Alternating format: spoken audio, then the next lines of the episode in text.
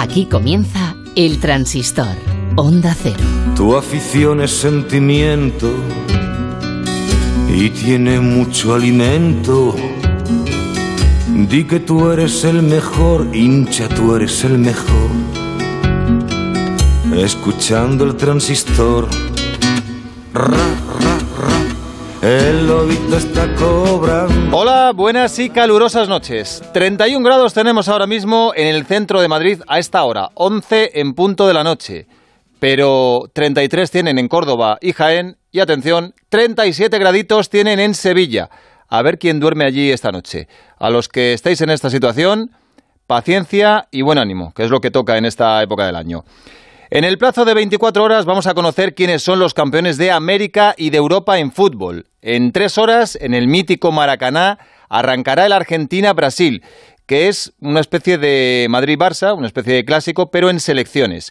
Según me dicen, solo se puede ver el partido en la televisión gallega y en el canal de Twitch de Ibai Llanos. Así que los que no estemos en Galicia tendremos que pasarnos por ahí porque no hay otra opción. Y mañana a las 9 de la noche en el no menos mítico Wembley, Inglaterra-Italia. Los anfitriones contra nuestros verdugos. La verdad es que no sé cuál de los dos partidos apetece más ver porque son dos citas realmente espectaculares. De momento lo que sabemos seguro es que hoy en baloncesto contra Francia en la preparación olímpica hemos jugado dos partidos. Hemos perdido en chicas por cinco puntos, un gran encuentro de las chicas, y hemos ganado en los chicos por ocho con un Ricky Rubio sensacional, sobre todo en el último cuarto. Luego hablamos de ello. Además, en pleno sábado de julio, el presidente del gobierno, Pedro Sánchez, ha decidido hacer muchos cambios en la alineación de ministros y tenemos nuevo jefe del deporte español. Ya no será Rodríguez Uribes, sino Miquel Iceta, barcelonés, de 60 años y al menos simpático podemos decir que es. Le hemos visto debatir, le hemos visto discutir, algo habitual en política, pero también le hemos visto bailar al ritmo de Don't Stop Me Now de Queen. Sobre ello hablaba en una reciente visita al hormiguero. Siempre pensé que, que, bailaba fatal. Yo de cuando era joven más bien es de los que se quedaba en la barra un poco, ¿no? Me gustaba, pero no veía que fuera muy, mucho lo mío. Y de repente ahora pues lo he redescubierto. Y, y es un pase tipo esquí. Esquí de fondo, sí. Sin mucha variedad, también es verdad. Pues este es el nuevo ministro de Educación, Cultura y Deporte. Hemos cambiado el conductor del autobús a 14 días de los Juegos de Tokio y dudo que eso sea bueno, pero es lo que hay y así hay que aceptarlo. Ojalá le vaya muy bien. 11 y 3 minutos. Hoy vamos a empezar fuerte porque vamos a meternos en la burbuja de la selección olímpica de fútbol en Benidorm. Desde luego es difícil encontrar un lugar de costa más bullicioso en España para estar tranquilos, pero allí están nuestros olímpicos futboleros supuestamente aislados de todo. Pereiro, tú no estás en la burbuja, ¿verdad? Eh, no, eh, desgraciadamente, mira que tenía pensado eh, bajarme unos días ahora que estaba medio de medio de descanso, pero he cambiado por eh, un poquito de días con la familia, pero aunque no estés, tengo media familia deportiva allí, por no decir el 60%. Y bueno, pues oye, velando armas para que el día 12 eh, se marche la selección a Sapporo y Dios quiera que tenga que visitar dos ciudades en Japón porque significará que estaremos en la final en Tokio, Tony. Bueno, preséntanos al fenómeno con el que vamos a hablar. No seas muy duro que nos cuelga el teléfono, ¿eh? Eh, bueno, yo no, eh, ya aviso, eh, lo sabes tú, lo, lo, sabe él, no soy eh, objetivo. Creo que eh, cada verano hay hay dos acontecimientos. Está la playa y el recital de Dani Ceballos. Esas son eh, todas las cosas que suele pasar cada vez que eh, llegamos a un torneo donde empezamos a ver eh, portadas y a un futbolista brillar. Eh, como persona es un 14 sobre 10.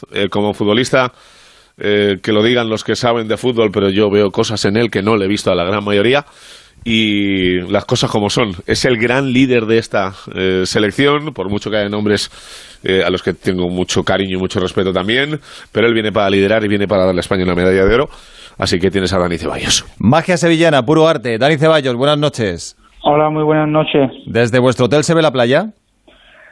Bueno, si cogemos el punto más alto, sí que podemos verla, pero nos queda unos 10 minutitos en, en buggy. Bueno, te lo digo porque Benidorm un sábado de julio debe ser como el recinto ferial de Sevilla en abril, ¿no? No, no debe haber un hueco en la playa.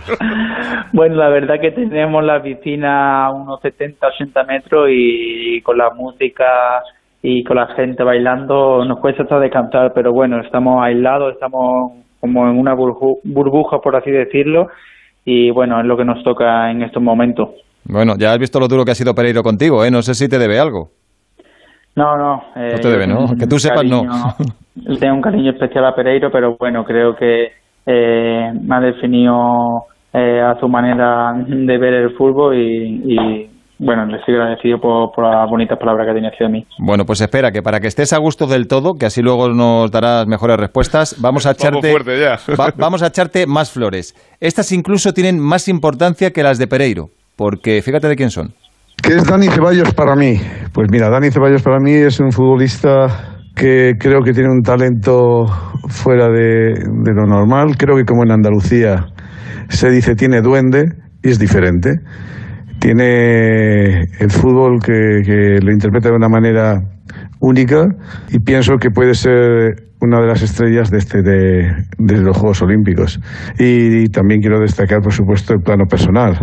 Llevamos ya mucho tiempo otra vez juntos, nos conocemos desde que, él era un crío y la verdad es que ha sido un lujo ver la evolución que ha tenido, el crecimiento como futbolista, el crecimiento evidentemente como persona que ha tenido y para mí eso es un orgullo, haber formado parte de, de todo ese proceso. Espero volver el día 8 si Dios quiere, pues con, esa medalla al cuello, gracias al gran talento que tiene Dani y por supuesto también todos sus compañeros. Bueno, es el seleccionador Luis de la Fuente. Yo diría, Dani, que vas a ser titular, ¿eh? No me hagas mucho caso, pero me parece que te aprecia bastante. Bueno, creo que Luis lo ha definido bien en la relación que tenemos. No viene de ahora, viene de muchísimos años atrás He, estado con él desde la sub-19, hemos pasado un, europeo sub-19 siendo campeón, después llegamos al sub-21 y también fuimos campeones y como él decía, nos queda un broche para cerrar este círculo eh, que era con las Olimpiadas, pero bueno, creo que llevamos una selección bastante buena sobre el papel, pero después hay que ganarlo en el terreno de juego. Creo que va a ser muy difícil, es un torneo donde el mínimo error te queda te queda fuera. Y bueno la palabra que ha tenido Luis hacia mí es qué, más decir de, un grandísimo entrenador que a mí personalmente a nivel futbolístico me ha dado muchísimo ¿Mm? Eh, es el entrenador más déjame, déjame David, que te diga una cosa para intentar explicar un poco a la gente, porque eh, conociendo los, los lados de la historia, yo cuando he llamado al mister esta mañana le he dicho, oye, mándame un audio tal y cual. Normalmente cuando le hago este tipo de cosas me manda la mierda. Escucha, ¿pero qué sois? Eh, Pere, ¿el club de fans de Dani Ceballos, todos o qué? No, pero, bueno, pero yo, podría, yo podría serlo, pero él siempre me contesta lo mismo y lo tengo que explicar así y ser claro para que la gente eh, entienda de lo que hablo. Él nunca me dice, mira, eh, no voy a eh, ensaltar un futbolista por encima de los demás. Y yo sabía que pidiéndole este sí me lo iba a hacer. Mm. Y, me ha dicho, te lo mando en 10 minutos. Y en 10 minutos lo mando. Así que hay veces que hace falta un poco explicar el valor y el cariño que se le tiene a un futbolista que Dani sabe perfectamente que cuando más ha necesitado que le rescataran por tener algún momento eh, delicado en su carrera, ha aparecido Luis para echarle una mano. Mm. ¿Puede ser Luis de la Fuente, Dani, el entrenador más importante que has tenido en tu carrera o el que más te ha influido? Bueno, el que más me ha influido posiblemente sí. Creo que Luis eh, y yo tenemos eh, algo en común, que es somos dos hombres de palabra. Yo en el momento que estaba con la absoluta, eh, él me llamó para decir que contaba conmigo para jugar el Europeo Sub-21 y yo le dije que, no había ningún problema, que, que yo estuviera con la absoluta, estuviera con el Real Madrid, yo me perdería esas vacaciones para, para ir al Europeo Sub-21 con él. Y bueno, eh, esto yo creo que él también lo tiene eh, dentro de una un sentimiento de agradecimiento hacia mí, pero bueno, eh, creo que eh, es una relación que viene forjada de hace muchísimos años, pero al fin y al cabo tiene que ser realista, que también depende del rendimiento del jugador. Si el jugador no da la talla, eh, Luis lo hemos podido ver en concentraciones anteriores y actualmente, que no se casa con nadie, es un entrenador que, siempre va con la verdad por delante. Bueno, vamos a ponerte el termómetro. Nivel de motivación de 0 a 10 de cara a Tokio, Dani. Eh, a nivel personal. Claro. Bueno, eh, llego en un momento, eh, por así decirlo, muy bueno. He entrenado muchísimo durante el verano y llego con una gana increíble de que empiece el torneo y empezar a, a, demostrar de nuevo lo que, lo que todo el mundo ha visto de Dani Ceballos. O sea, de 0 a 10, motivación 10, ¿no? 10. 10. Bueno, vamos a comprobarlo. ¿Te vale la plata? Bueno, eh, te lo piensas, ¿eh? Te lo piensas. Está claro que llevamos un equipazo y que el objetivo es el oro, pero bueno, no, no te firmaría la plata. Mm. Hombre, no, no vamos a decir que somos Estados Unidos en baloncesto, eh, pero, pero somos candidatos claros al oro, somos por lo menos. Luego puede pasar lo que entre sea. Las, entre las tres mejores sí estamos, eso sí es verdad. Claro, sobre... intentar sacar un poquito de barro, Dani, que te la va a liar, que le veo venir. No, sobre el papel, sobre el papel creo que llevamos eh, entre las dos mejores selecciones de, del torneo, pero bueno, después ya hemos visto en la Eurocopa que cualquier equipo eh, te puede hacer el lío y, y dejarte fuera. Mm. Bueno, Dani, tú has sido oro europeo sub-21, sub-19. Van a ser unos juegos raros, van a ser unos juegos muy extraños, pero aún así no dejan de ser unos Juegos Olímpicos. Y un oro olímpico supongo que superaría eso, ¿no? Lo de haber sido campeón de Europa sub-19 y sub-21. Bueno, yo creo que, que sí, porque los Juegos Olímpicos posiblemente lo puedas jugar una vez en tu vida. Eh, después te tiene que dar un acontecimiento eh, donde eh, entre en, esta edad que, que hemos venido tres jugadores por encima de la edad y Luis ha confiado en, en mí y creo que es una oportunidad y única para, para conseguir una cosa memorable como sería el oro. Mm, te decía que iban a ser unos juegos raros porque, claro, no, no hay público con la prensa a distancia, que de eso supongo que os alegraréis, lo vais a agradecer.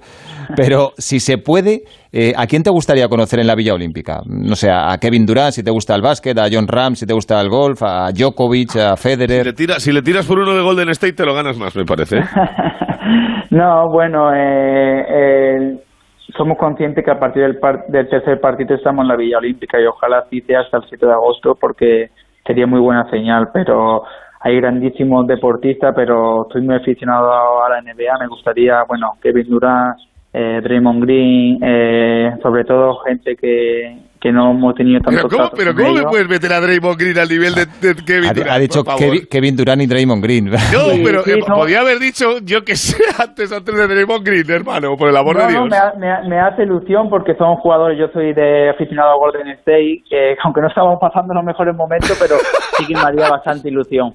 Hombre, Carry no va, así que a Carry no le puedes conocer. Claro, claro. O sea, te, claro. Tiene, te, tienes que conformar con yo Draymond te, Green. Yo te, yo te, digo, David, que si va Carry a la Villa Olímpica, ese día, cuando Luis empieza a contar tíos en el entrenamiento, falta uno. Ya te lo digo. Que no va. Sí, sí, sí. Oye, Dani, eh, ¿te fastidió no ir a la Eurocopa o contabas con ello?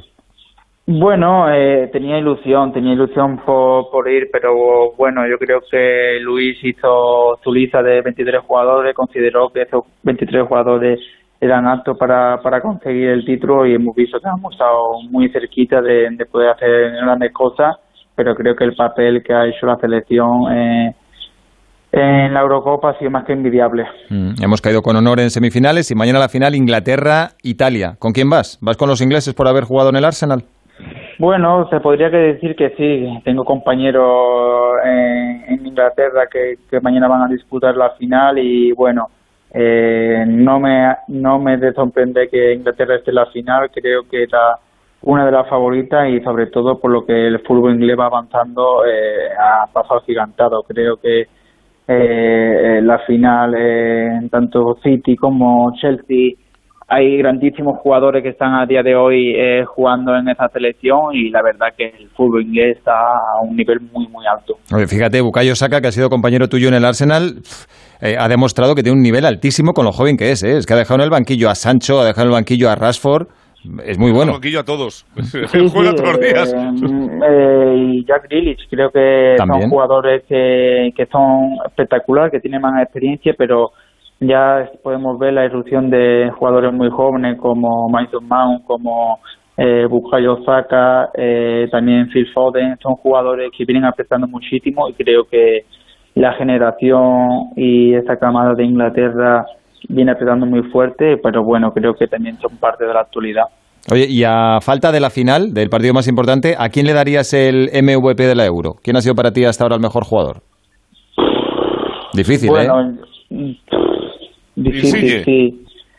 La, no, no, yo me decantaría más por un jugador que, que estuviera en la final. Va a depender también eh, de cómo Harry Kane llegue a, la final, que ha, que ha hecho un, buen torneo. Después lo, importante que ha sido Declaran Rice, eh, Kevin Philly para Inglaterra. Después en Italia vio Insigne, eh, Chiesa que ha estado en un buen nivel, y pero creo que de ahí va a salir el MVP de la Eurocopa.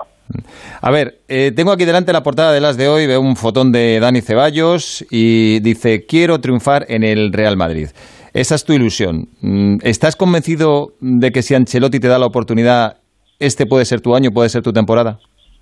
Sí, estoy convencido. Eh, soy un jugador muchísimo más hecho tras este paso por, por Inglaterra los últimos dos años. Tengo ilusión, tengo ganas de volver, de, demostrar mi fútbol y sobre todo de, demostrar a la gente que, que soy un jugador o que puedo llegar a ser un jugador muy importante para el Real Madrid. Mm, ¿En qué eres mejor jugador? Al Dani Ceballos que se fue al Arsenal.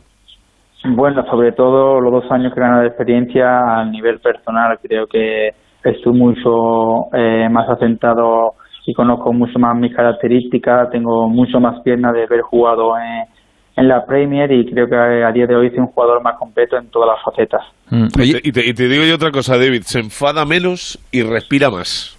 Que también es importante, ¿no? No, joder, que eso es importante. Ya te lo digo yo. Y más en el fútbol. Pero yo, yo que que, hablo con él hace tiempo, se enfada menos y respira más. Y eso, muy, eso sí que es un signo de, de, haber crecido bastante. O sea que has aprendido a pisar el freno también, ¿no, Dani?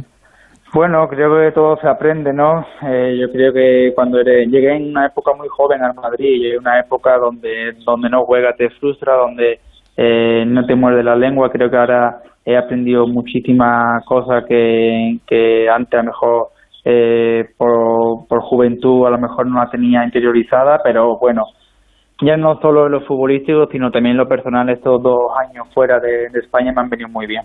Mm. A ver, danos un titular. Mm, ¿Crees que cometería un error el Madrid si te dejara escapar? Bueno, yo creo que el Real Madrid sabe el gran jugador que soy. Eh, no me va a dejar escapar tan fácil como la gente o algunos creen. Mm, vale, con eso me vale. Oye, ¿y de verdad que no has hablado con Ancelotti todavía? Porque eh, creo que eh, con tu amigo Asensio sí ha hablado ya, ¿no? ¿Ha tenido alguna conversación? Doy fe que no, antes de que te lo diga él. no, no, no he hablado con él. Eh. pero, pero ¿por qué no quieres tú, querido? ¿Que quieres jugar al fútbol primero que te vean? Mm, no, he hablado con, con el club y para decirle que estaba ilusionado con venirme aquí y ellos me, me dijeron que, que sí, que encantado, que sin ningún problema y que la, que a la vuelta me esperaban y bueno, creo que el 7 de agosto, Dios quiera que así sea, 8 que volvemos a España, eh, estaremos eh, en Madrid para, para hablar con el entrenador, que al fin y al cabo es la pieza clave de, todo esto. Bueno, Ancelotti contó contigo para el Nápoles, ¿no? Te quería para el Nápoles, con lo cual eh, está claro que le gustas. Bueno, no llegué a tener una conversación directa con él, pero sí que es verdad que, que hubo contacto para, para jugar en, en Nápoles y, la verdad que es un entrenador que a mí a nivel personal me, me gusta muchísimo. He tenido la, suerte de disfrutarlo este año en, en, el Everton en la Premier y bueno, me he enfrentado tres, cuatro veces contra él y es un equipo, siempre sus equipos son muy competitivos, juegan muy bien al fútbol y bueno, ya también su sistema de juego con tres jugadores por dentro, incluido también a veces el extremo que lo mete por dentro, me me hace especial ilusión porque es un abanico mucho más amplio a la hora de jugar. Pere. Pues tengo dos rápidas. Eh, una ya lo he hablado con él. Eh, vamos a suponer que eh, el Mister decide contar contigo. y el Madrid espera hasta cierre de mercado para tomar una decisión. Es algo que tú también le has dado una vuelta. Eh, porque el Madrid, imagínate, que intenta hacer caja con ciertos futbolistas. Puede pasar. Eh, tenemos claro eh, que lo que hagas en los Juegos Olímpicos y volver a ser lo que ha sido el Ceballos de todos los Juegos Olímpicos determina un poco eso o piensas que escapa ya un poco a ese tipo de control y que es una decisión que no depende de lo bien o lo mal que lo hagas? Bueno, no creo que me tenga que sobremeter a una presión extra a la hora de jugar ahora en los Juegos Olímpicos. Está claro que que va a depender también mucho de, lo que hagan estos partidos, porque eh, donde la gente está jugando partidos amistosos, nosotros ya estamos compitiendo al más alto nivel. Pero bueno, creo que esos dos años que me haya tenido que ver ha tenido tiempo suficiente para ver que está jugando en Arsenal con su título y, y, jugando muchísimo y la verdad que eh, quien me conoce de verdad sabe eh, la ilusión eh, que tengo de, y ganas de volver. Mm, perdona. Y luego... que- eh, eh, bueno, no- dale, dale. Y luego la otra es una curiosidad, así que te lo puedo hacer al final. No hay Sí, no, eh, que te, te iba a decir, ¿realmente ves hueco en el Madrid, Dani? Porque, claro, en el centro de campo están eh, los tres intocables, que son Casemiro, Cross, Modric. Luego está Valverde. Odegar, que es eh, tu compañero en el Arsenal, que ahora ha vuelto. Isco, que todavía está. eh, Antonio Blanco, que se supone eh, estará para dar eh, algún descanso a Casemiro. Ahora mismo hay overbooking. Bueno, hay overbooking, pero está claro que tengo dos años de contrato, que soy un jugador que, que tiene ganas, que tiene ilusión por triunfar en el Real Madrid y, y la verdad que, que a día de hoy eh, soy un componente más de la plantilla y a la espera de, de hablar con el entrenador, está claro. Venga, la penúltima es mía y la última de tu amigo. Eh, ¿Crees que Odegar, con el que has coincidido en el Arsenal, va a hacer carrera en el Real Madrid? ¿Te parece jugador para el Madrid para muchos años? Bueno, eh, podría decirte que sí, Odegaard, eh, eh, tengo una buena relación con él, eh, tenemos a nivel personal una, una relación bastante cercana y él tiene ganas de triunfar en el Real Madrid, este año estaba especialmente ilusionado y bueno, creo que con la llegada de, de Ancelotti, no sé si habrá hablado con él a la hora de, de si se quiere quedar o no, pero bueno, yo creo que también es muy joven y lo que tiene especialmente ilusión por jugar. Venga, Pere, ¿algún otro que- palo que darle para acabar? No, no, no. Esto, esto quiero que lo explique él, porque al final uno tiene aficiones y eh, yo los días que juegan los Lakers cuando se termina la temporada, pues, joder, pues de que él me chicha a veces y me dice, ¿qué? A ver qué hace yo y que tenía un año malo, tal y cual, o vais a la calle, no sé qué. Encima tocó el play-in con, eh, con Golden State. Eh, y yo hay veces que le escribo y le digo, ¿qué? ¿Vas a ver el partido hoy? Y, y me contesta con una fotografía de lo que está viendo en la tele. Y claro, a mí no me gusta, pero yo cuando veo que a la una y pico de la mañana está viendo, cuéntalo tú, porque parece que estoy contando una cosa que es una Bueno, locura, pero es que de- es una afición muy andaluza, muy buena, y que él lleva, vamos, a- yo es que alu- alucina, a veces que le digo, otra vez con esto, y me dice, lo mejor hermano, esto es lo mejor que hay. Bueno, hay a veces que, que incluido lo, lo antepongo a un partido de fútbol que no tiene tanta eh, repercusión y es una yo soy muy aficionado a los toros. Quien me conoce sabe que tengo un, aparte de, del fútbol, un, un- como un ojo mirando de reojo todo el tiempo a, a esta gran cultura que, que son los toros.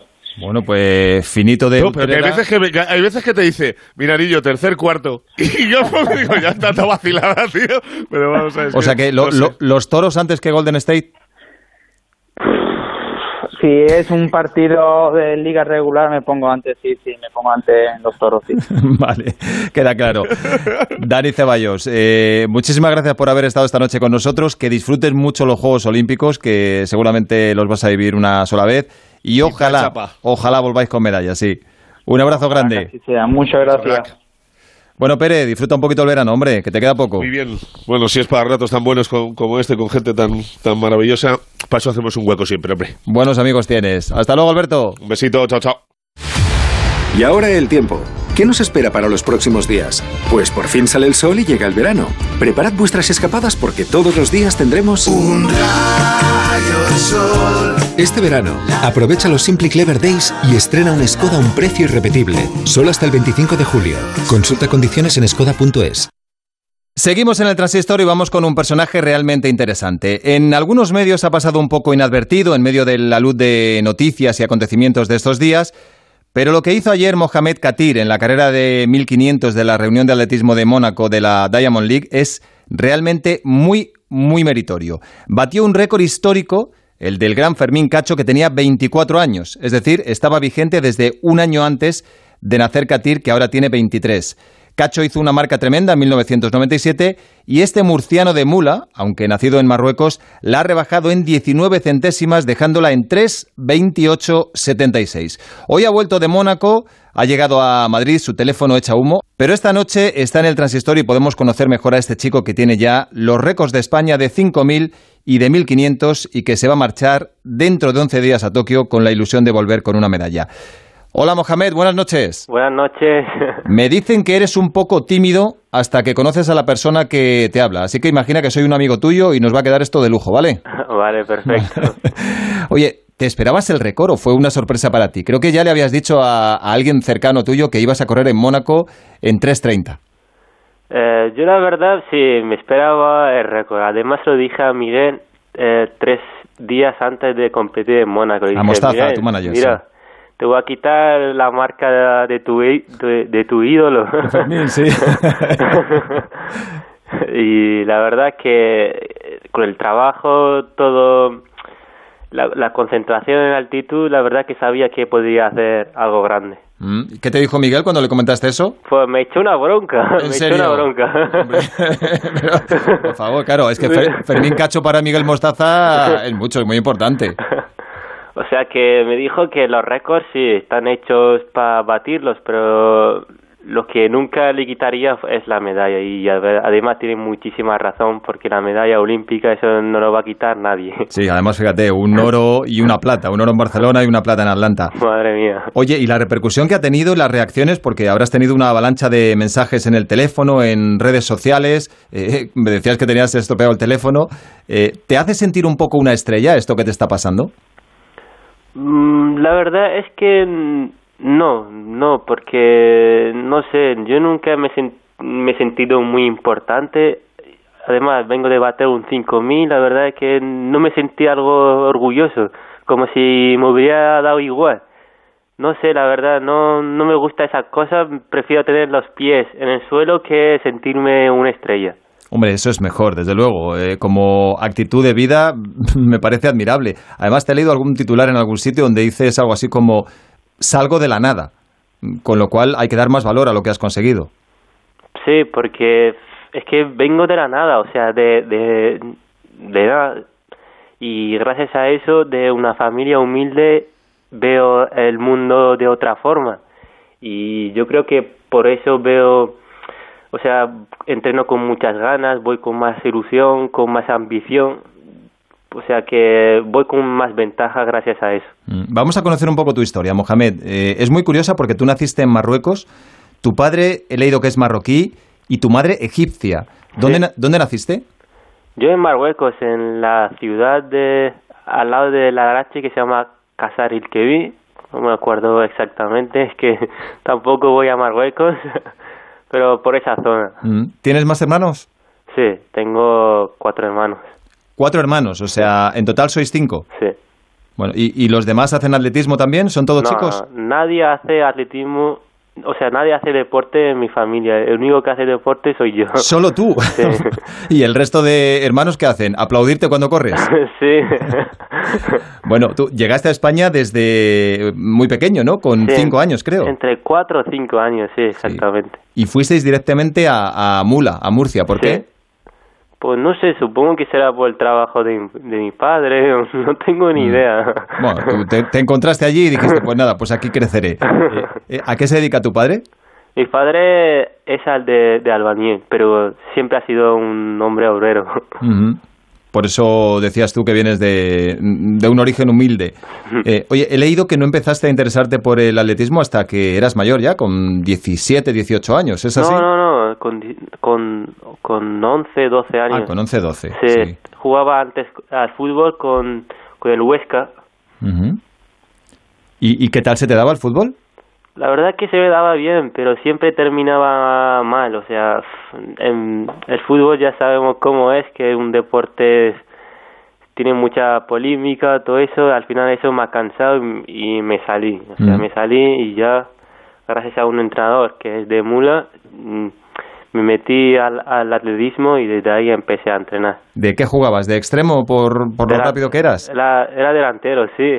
¿Delantero goleador? Bueno, volador no tanto, tampoco era tan bueno.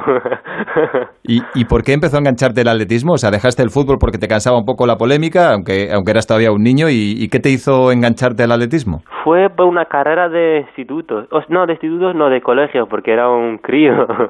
y esa carrera la gané. La gané con muchísima ventaja y se ve que el, al entrenador este le gustó mi forma de correr. Y ya de ahí me llamó, habló conmigo y me dijo que traiga a mis padres a hablar con él, que, que se ve que tengo muy buenas condiciones para correr. Ya de ahí habló con mis padres y ya el día siguiente empecé a entrenar. Mm, ¿Y dónde entrenabas? Porque creo que en Mula no había pista de atletismo. No, en Mura no hay, pero entrenaba ahí.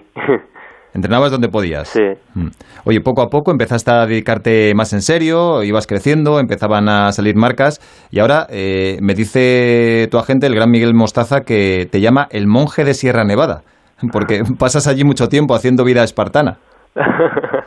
Supongo que me llama así por lo duro que es, o sea, aguantar muchos días ahí es durísimo y, más solo.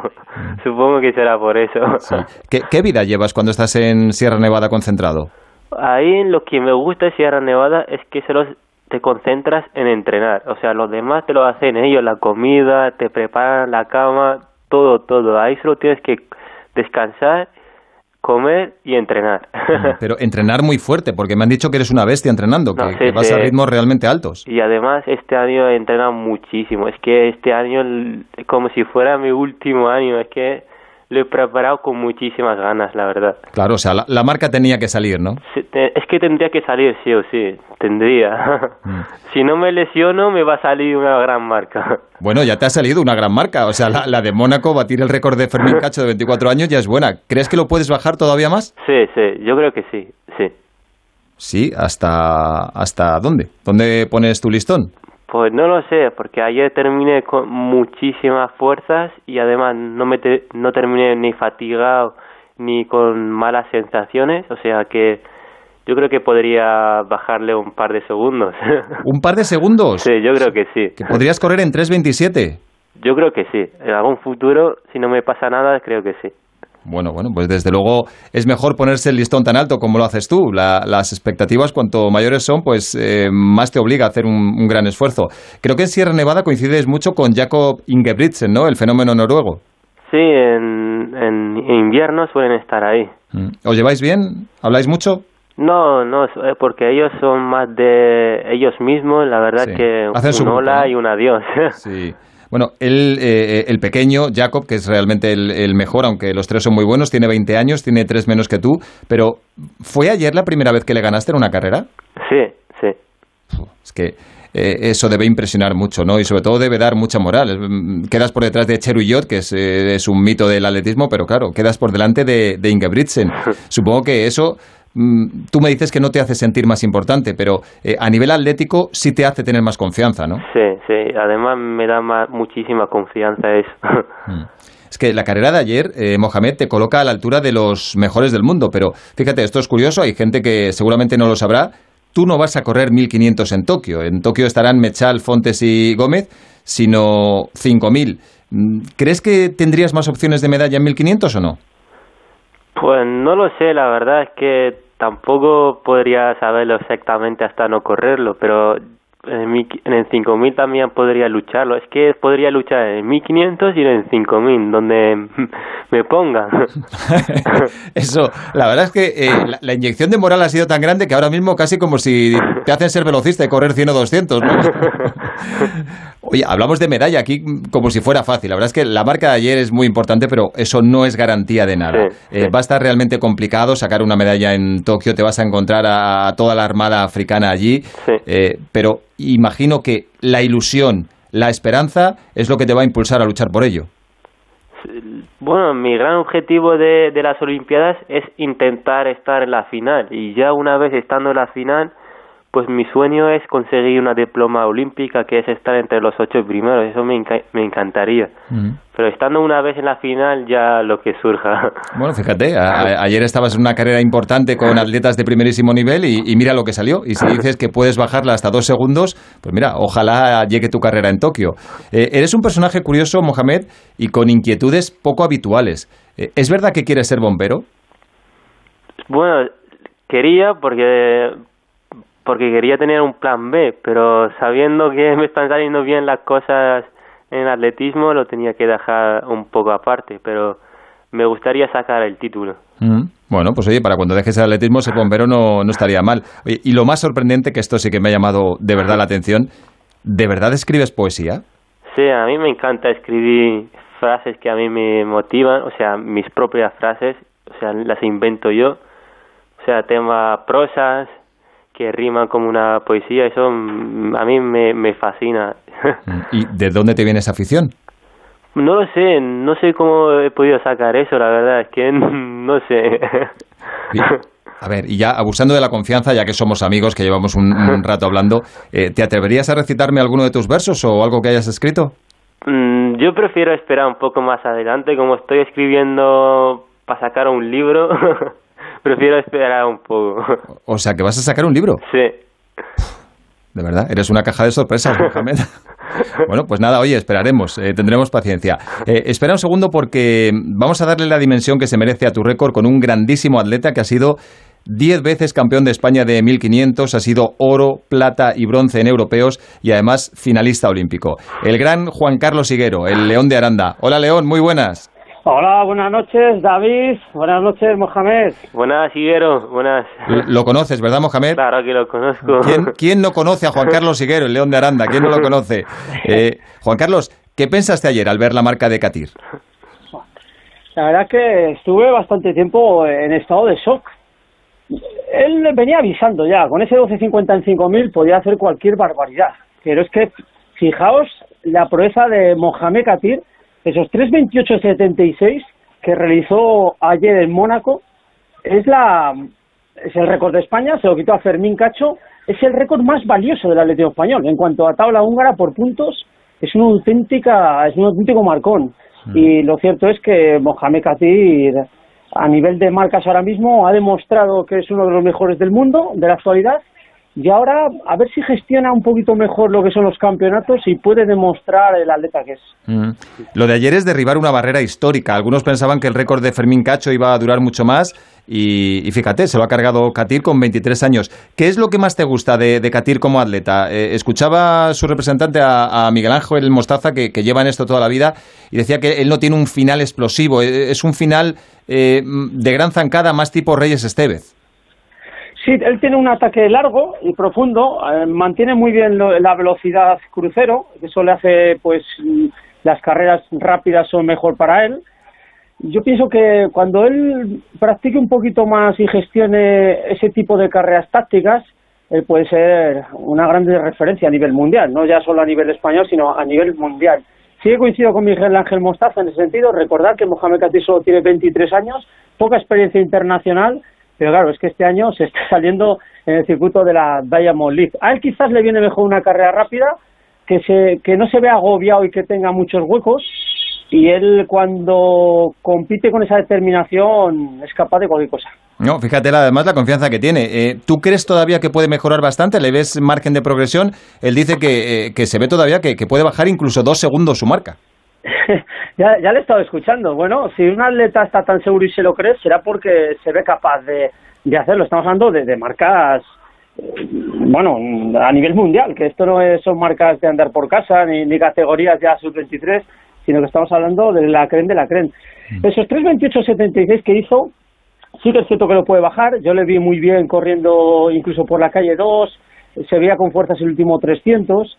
Yo no sé hasta dónde, David, lo- dónde puede llegar a Mohamed Katir eh, en cuanto a registros personales, pero está claro que tiene que aprovechar la forma en la que está y ojalá pues siga batiendo marcas. Bueno, Mohamed, ¿qué te parece? Juan Carlos es buen analista. La verdad que es muy bueno, muy bueno, Higuero. Oye, corres dentro de poco, dentro de unos días, corres en Londres, ¿verdad? sí, un 3000. Mm. Bueno, ahí imagino que no vas a hacer marca, ¿no? Vas a intentar ganar. Bueno, si sale, yo prefiero que salga una Claro. carrera lanzada, me gustaría hacer una buena marca en el 3000. Mm. Pero si sale regular o lo que sea, pues a intentar ganarla. Mm. Mohamed, la última. Sé que esto es un tema delicado, yo sé que tu melena es sagrada, pero si te piden cortártela a cambio de una medalla olímpica, ¿aceptarías? Sí, claro que aceptaría. Pues mira que es raro, ¿eh? Porque eh, no, no te la cortas ni en verano con el calor que debe dar. Pero es que una medalla olímpica... Claro, eso es mucho, eso es mucho. Bueno, pues eh, Mohamed, eh, enhorabuena, ha sido un placer que hayas estado con nosotros, un honor conocerte. Descansa y mucha, mucha suerte en Tokio. Y, y un abrazo grande a, a tu amigo Mostaza. Muchas gracias. Hasta luego. Hasta luego. Gracias. León, eres el mejor. Bueno, David, un abrazo, vaya chaval que, que ha salido en el atletismo. La gran sensación española y una de las mejores del mundo. Hay cantera, ¿eh? Hay cantera y van apareciendo nuevos atletas que, que van a dar que hablar. Fíjate, pero es curioso lo que hablábamos con él, que haciendo un marcón impresionante en 1500, batiendo el récord, eh, al final no va a estar en 1500 en Tokio, sino en 5000. Sí, sí, además, tanto él como Cheruyot, que por los trayas no va, y lo cierto es que, claro... Me decían esta tarde, me decían esta tarde que Cheruyot al final se iba a hacer 1500, porque en los trials de Kenia, que él fue cuarto, cuarto las dos primeras plazas eran fijas, primero y segundo, pero la tercera era opcional y creo que la Federación Keniana eh, lo va a meter. Pero bueno, eh, es algo que nos pilla un poco de refilón. El caso es que Katir, mira, tiene la intención de, ser finalista, meterse entre los ocho primeros, algo que tú ya conseguiste en su momento, y luego una vez en la final, pues cualquier cosa puede pasar. Si está en el estado de confianza y de forma que está ahora, pues ¿por qué no?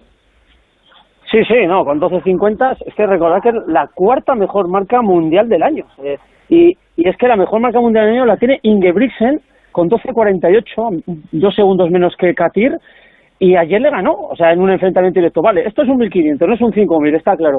Pero bueno, a ver qué tipo de carrera se plantea. Ojalá que Katir empiece a gestionar mejor lo que son los campeonatos. los mítines ya hemos visto que lo borda, se sale, es su prototipo de carrera. Y si cambia hay dos cositas en eh, lo que son carreras tácticas, yo es que le veo capaz de cualquier cosa. Eh, opta absolutamente a todo. Pues ojalá. Qué grande eres, Juan Carlos. Un abrazo muy, muy fuerte. Un abrazo, David. El transistor. Onda Cero. Onda Cero Madrid. 98.0. Ahora más que nunca tienen un propósito. Marta, Pedro, Lucía. Seres extraordinarios que con pequeños gestos, como cerrar el grifo mientras enjabonan, cuidan el agua. Únete a ellos. Descubre tus superpoderes en canal de Isabel El poder está en tu mano. Cuidando el agua, cuidamos de todos. Canal de Isabel II. ¿Te da miedo este sonido? ¿Y si es el ruido de tu coche sin batería cuando estás de camino al pueblo y en medio de la noche? Con AMA despreocúpate. Con nuestro seguro de automóvil dispondrás de asistencia en viaje 24 horas desde el kilómetro cero, incluyendo reparaciones urgentes en carretera. AMA, seguros para profesionales sanitarios. Infórmate en amaseguros.com o en el 91 343 4700. La Rosa de los Vientos. Historia y misterio en las madrugadas de los fines de semana. Un objeto no identificado de procedencia desconocida. Cientos de testigos. Sin embargo, se echó por encima un manto de secreto. Hay un caso que es el que se conoce como las brujas de Sanosir. Encontramos una historia fascinante en Tel Aviv, un barrio que tenía origen en los templarios. La Rosa de los Vientos, con Bruno Cardeñosa. Ahora, sábados y domingos a la una de la madrugada y cuando quieras en la app y en la web de Onda Cero. Te mereces esta radio. Onda Cero, tu radio. Seguro que más de una vez te ha pasado esto. ¿Ha escuchado que ha dicho el señor Alcina? ¿Que ha dicho cuántos contagios? No, que no lo he entendido bien. Ahora puedes volver a escuchar lo que quieras al instante. Si llegaste tarde o quieres volver a escuchar una sección o programa desde el principio, ya no tienes que esperar a que termine la emisión para escucharlo a la carta. Start Over, la función de la app y la web de Onda Cero que te permite ir hacia atrás en el programa que estás escuchando en directo. Para que no te pierdas nada, te mereces esta radio. Onda Cero, tu radio. En Onda Cero seguimos en el transistor. It's coming home, it's coming home, it's coming, football's coming home. We'll go on getting back,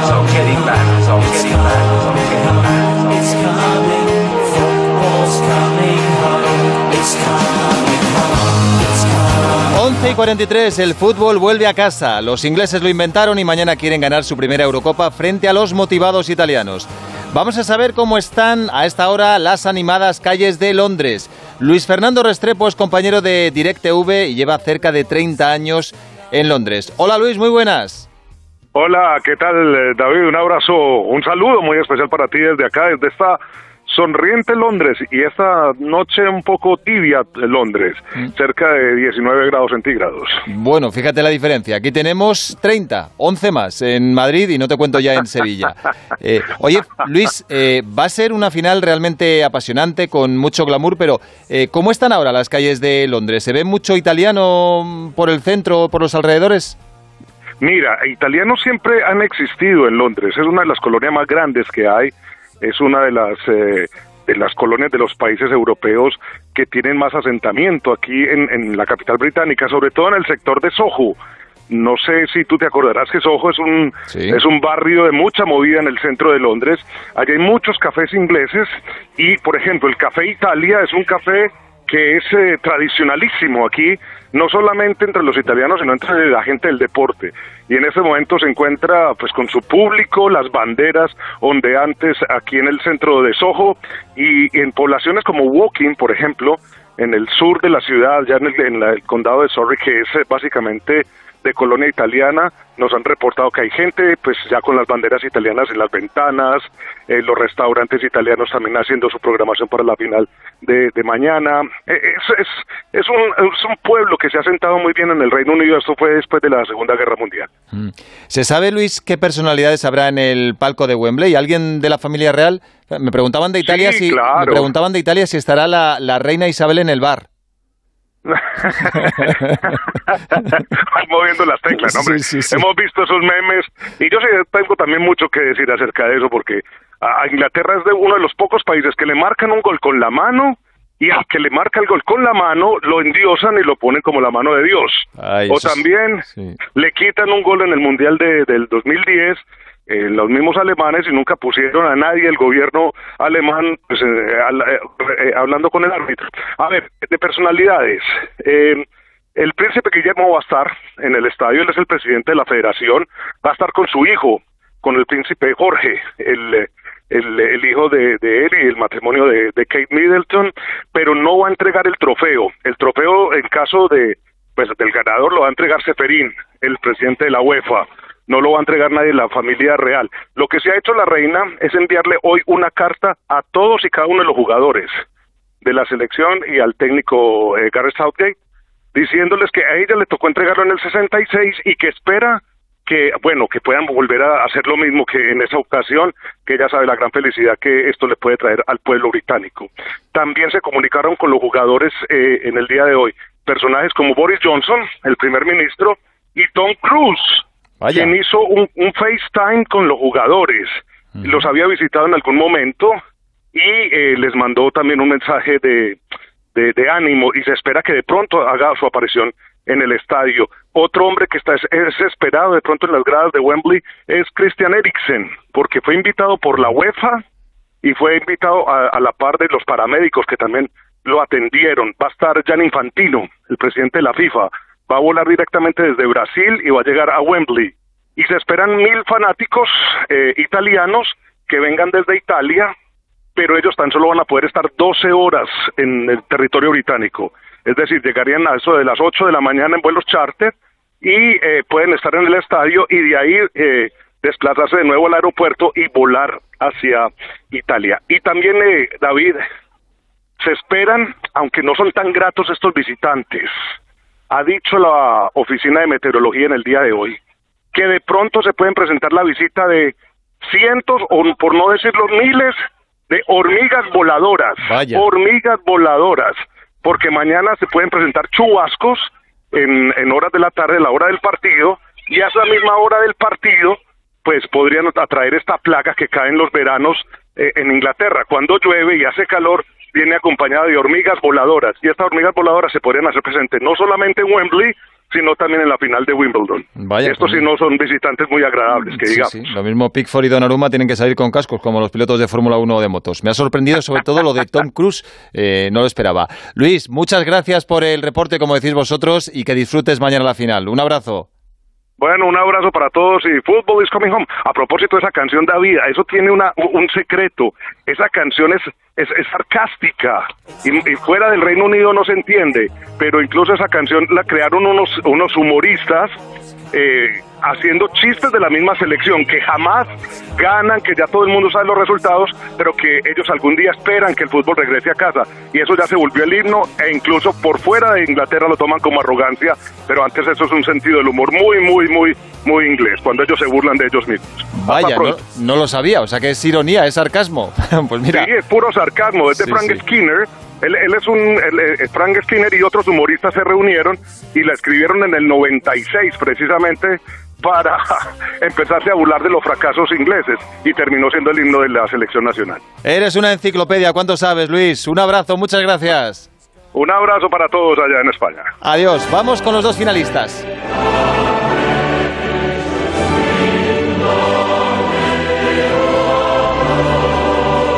Qué bonito.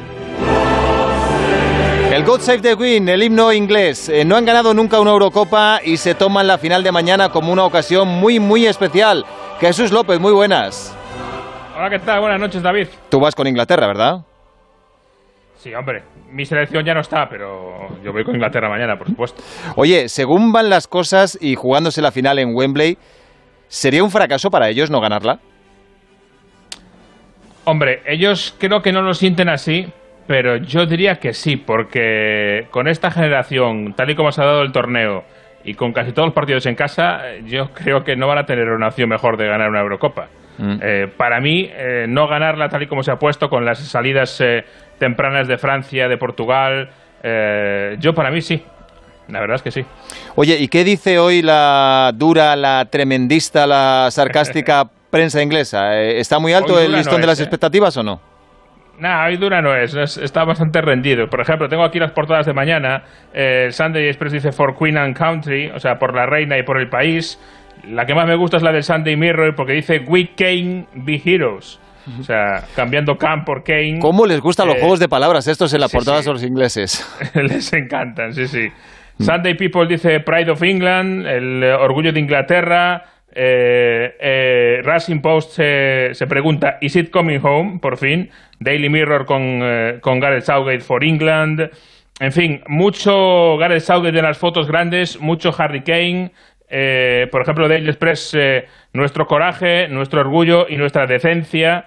Viene todo en, en el aspecto, digamos, más épico ¿no? de- de- del tema. Mm, Espera, Jesús, que nos vamos al otro bando.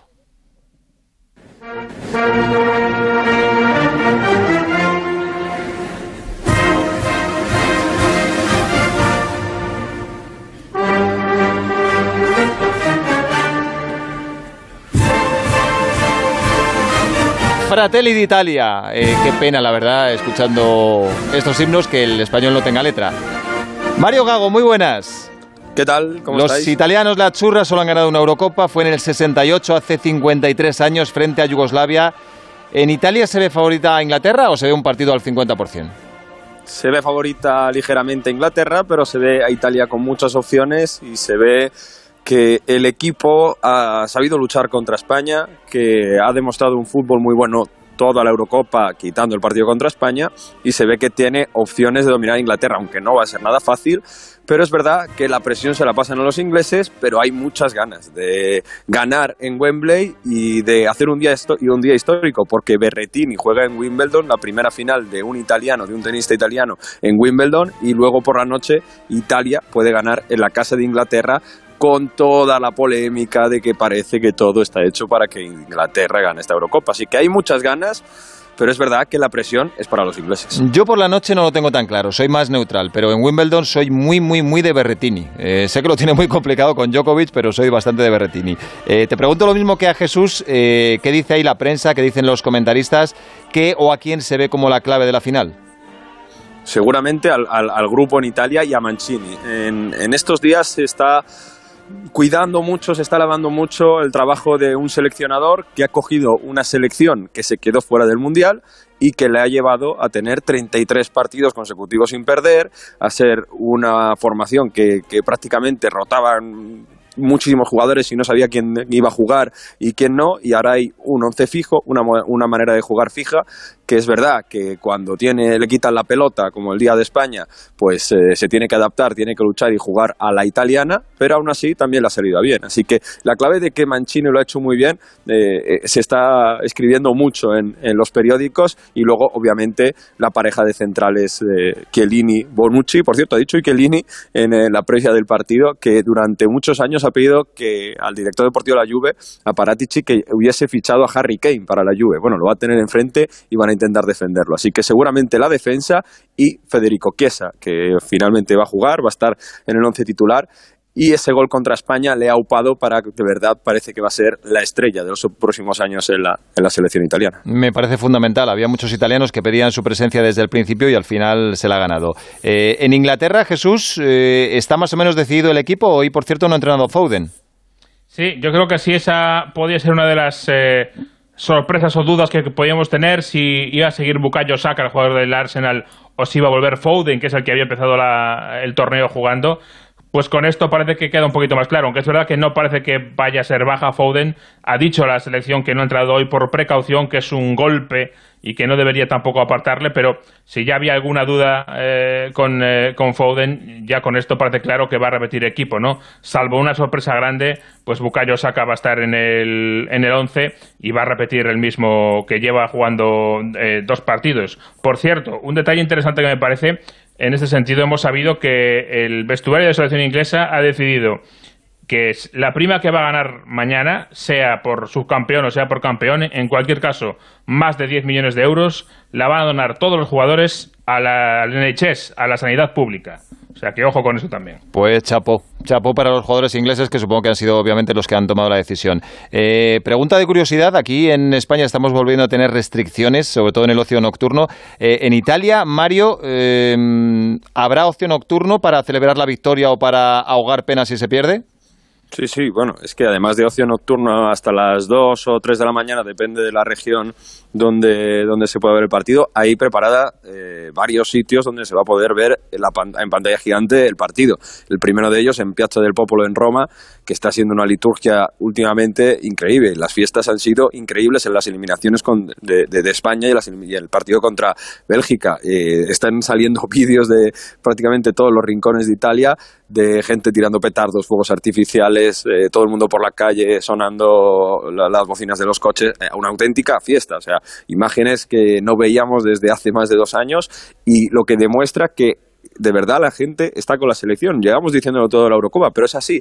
Hacía muchos años, muchos italianos te dicen, yo desde el 2006, que esa selección tampoco, al principio, tampoco ilusionaba a la gente, solo las rondas finales, pero desde el 2006 que no veía a tanta gente seguir los partidos de, la selección y sobre todo celebrarlo tanto. O sea que para bien o para mal, va a haber vídeos de gente viendo los partidos en plazas de pueblos, ciudades de Italia y, se y promete que el eh, canto del himno que hemos escuchado antes, el himno de Mameli de, Italia, el Fratelli d'Italia, antes del encuentro en la Piazza del Popolo, va a ser espectacular, con bandera gigante incluida. Y la última, Jesús, eh, ¿qué ambiente habrá mañana en las gradas? ¿Cuánta gente va a entrar en Wembley?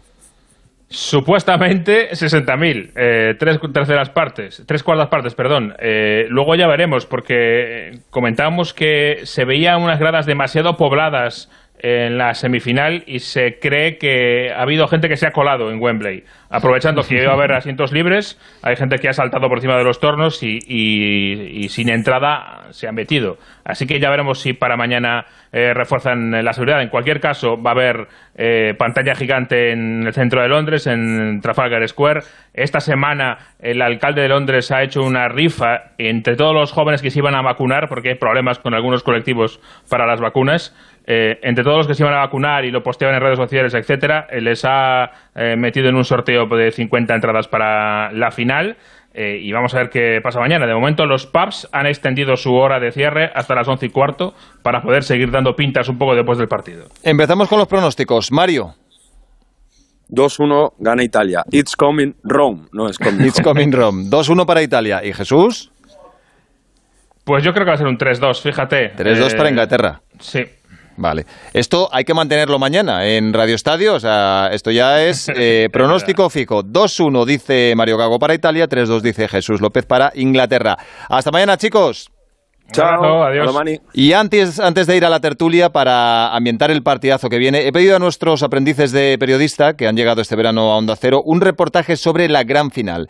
Y esto es lo que les ha salido a Mario Jun, Paula Merino, Antonio Valverde y Pedro Serrano, que ha sido el capitán.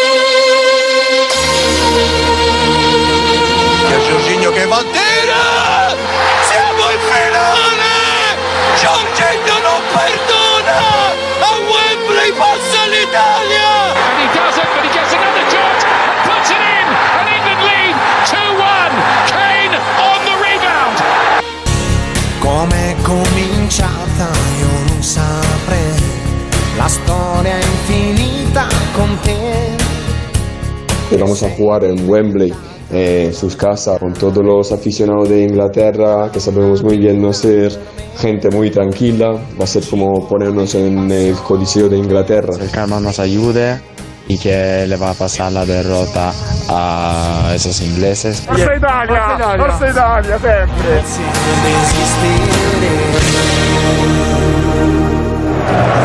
Good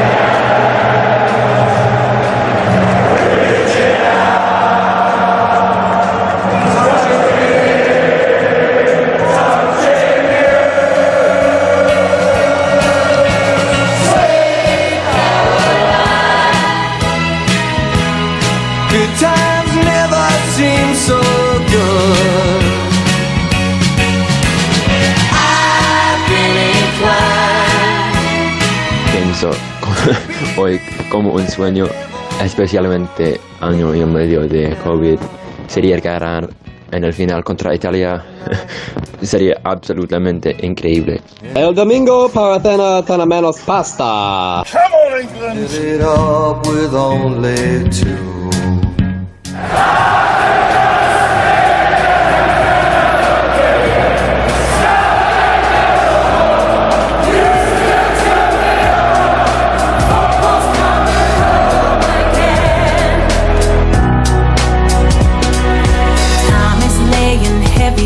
Pues muy bien les ha quedado. Tienen futuro estos chicos. Vamos ya con nuestro comité de expertos. Enrique Ortego, muy buenas.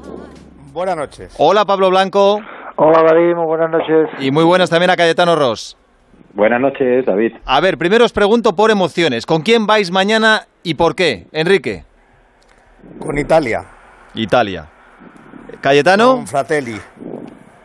Italia, porque digamos eh, se portaron bien en la semifinal y nos han reconocido. Además, también en, en 2012 supieron perder contra nosotros 4-0 y se lo tomaron con mucha deportividad.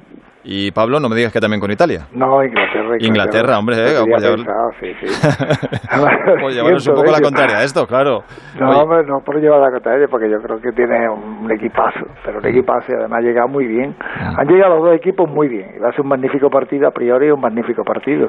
Pero yo No, Pablo, Inglaterra- Pablo, te ha preguntado con quién vas, no quién es quién No, va a ganar. él ha dicho que con Son dos Inglaterra. cosas distintas. No, hombre, ha dicho que con Inglaterra. Sí. Yo Inglaterra. Inglaterra. Vale, vale. Vale. Pero Enrique, yo lo respeto, pero Inglaterra tiene un equipazo. Claro. Ahora te pregunto, Enrique, vas con Italia, pero ¿qué crees que puede pasar? ¿A quién ves un poco más favorita? ¿O ves un partido muy igualado? a Inglaterra. Partido igualado, pero yo creo que jugar en casa es importante. Eh, llegar como ha llegado, haciendo lo justo para ganar, eh, no recibiendo goles y marcando en las situaciones extremas como lo ha hecho, eso tiene que dar mucho ánimo a un equipo. Y yo pienso que futbolísticamente puede ganar Inglaterra. Pum, Es que Cayetano, a Inglaterra solo le han metido un gol y arriba tienen enchufados a Sterling y sobre todo a Kane. Yo creo que eh, arriba tiene más pólvora Inglaterra que Italia. Inglaterra tiene más potencial, seguramente. Tiene jugadores de más talla que Italia. Eh, lo que pasa es que yo creo que Southgate no ha terminado de, de explotarlos a los eh, todo este potencial ofensivo que tenía o que tiene a su disposición porque ha primado un poco el, pues el aspecto defensivo, ¿no? Que es un equipo mm, solidísimo, que no le hacen goles y que ha cambiado la mentalidad inglesa porque tradicionalmente eh, tanto Pablo como Enrique sabéis que Inglaterra siempre era jugaba kamikaze, o sea, adelante, atacar y despreocupaba la defensa. Esto lo ha cambiado completamente, pero es verdad que todos pensamos que tiene tantos buenos jugadores en ataque que podría haber jugado mucho mejor todavía de lo que lo ha hecho. E Italia, pues por el contrario, que tienes un equipazo en cuanto a conjunto, colectivo, solidaridad, eh, juegan de memoria, llevan mucho tiempo en el mismo grupo y digamos que Italia en estas situaciones se maneja muy bien cuando no es el favorito, ¿no? Eh, de hecho, yo creo que 2006 contra Francia no lo era, el 82 en el Mundial tampoco, en fin. Ese, yo creo que es el tipo de final que le va bien a Italia. Mm. Pablo, eh, contra España, Italia pretendía disputar la posesión del balón, no lo consiguió, le salió mal.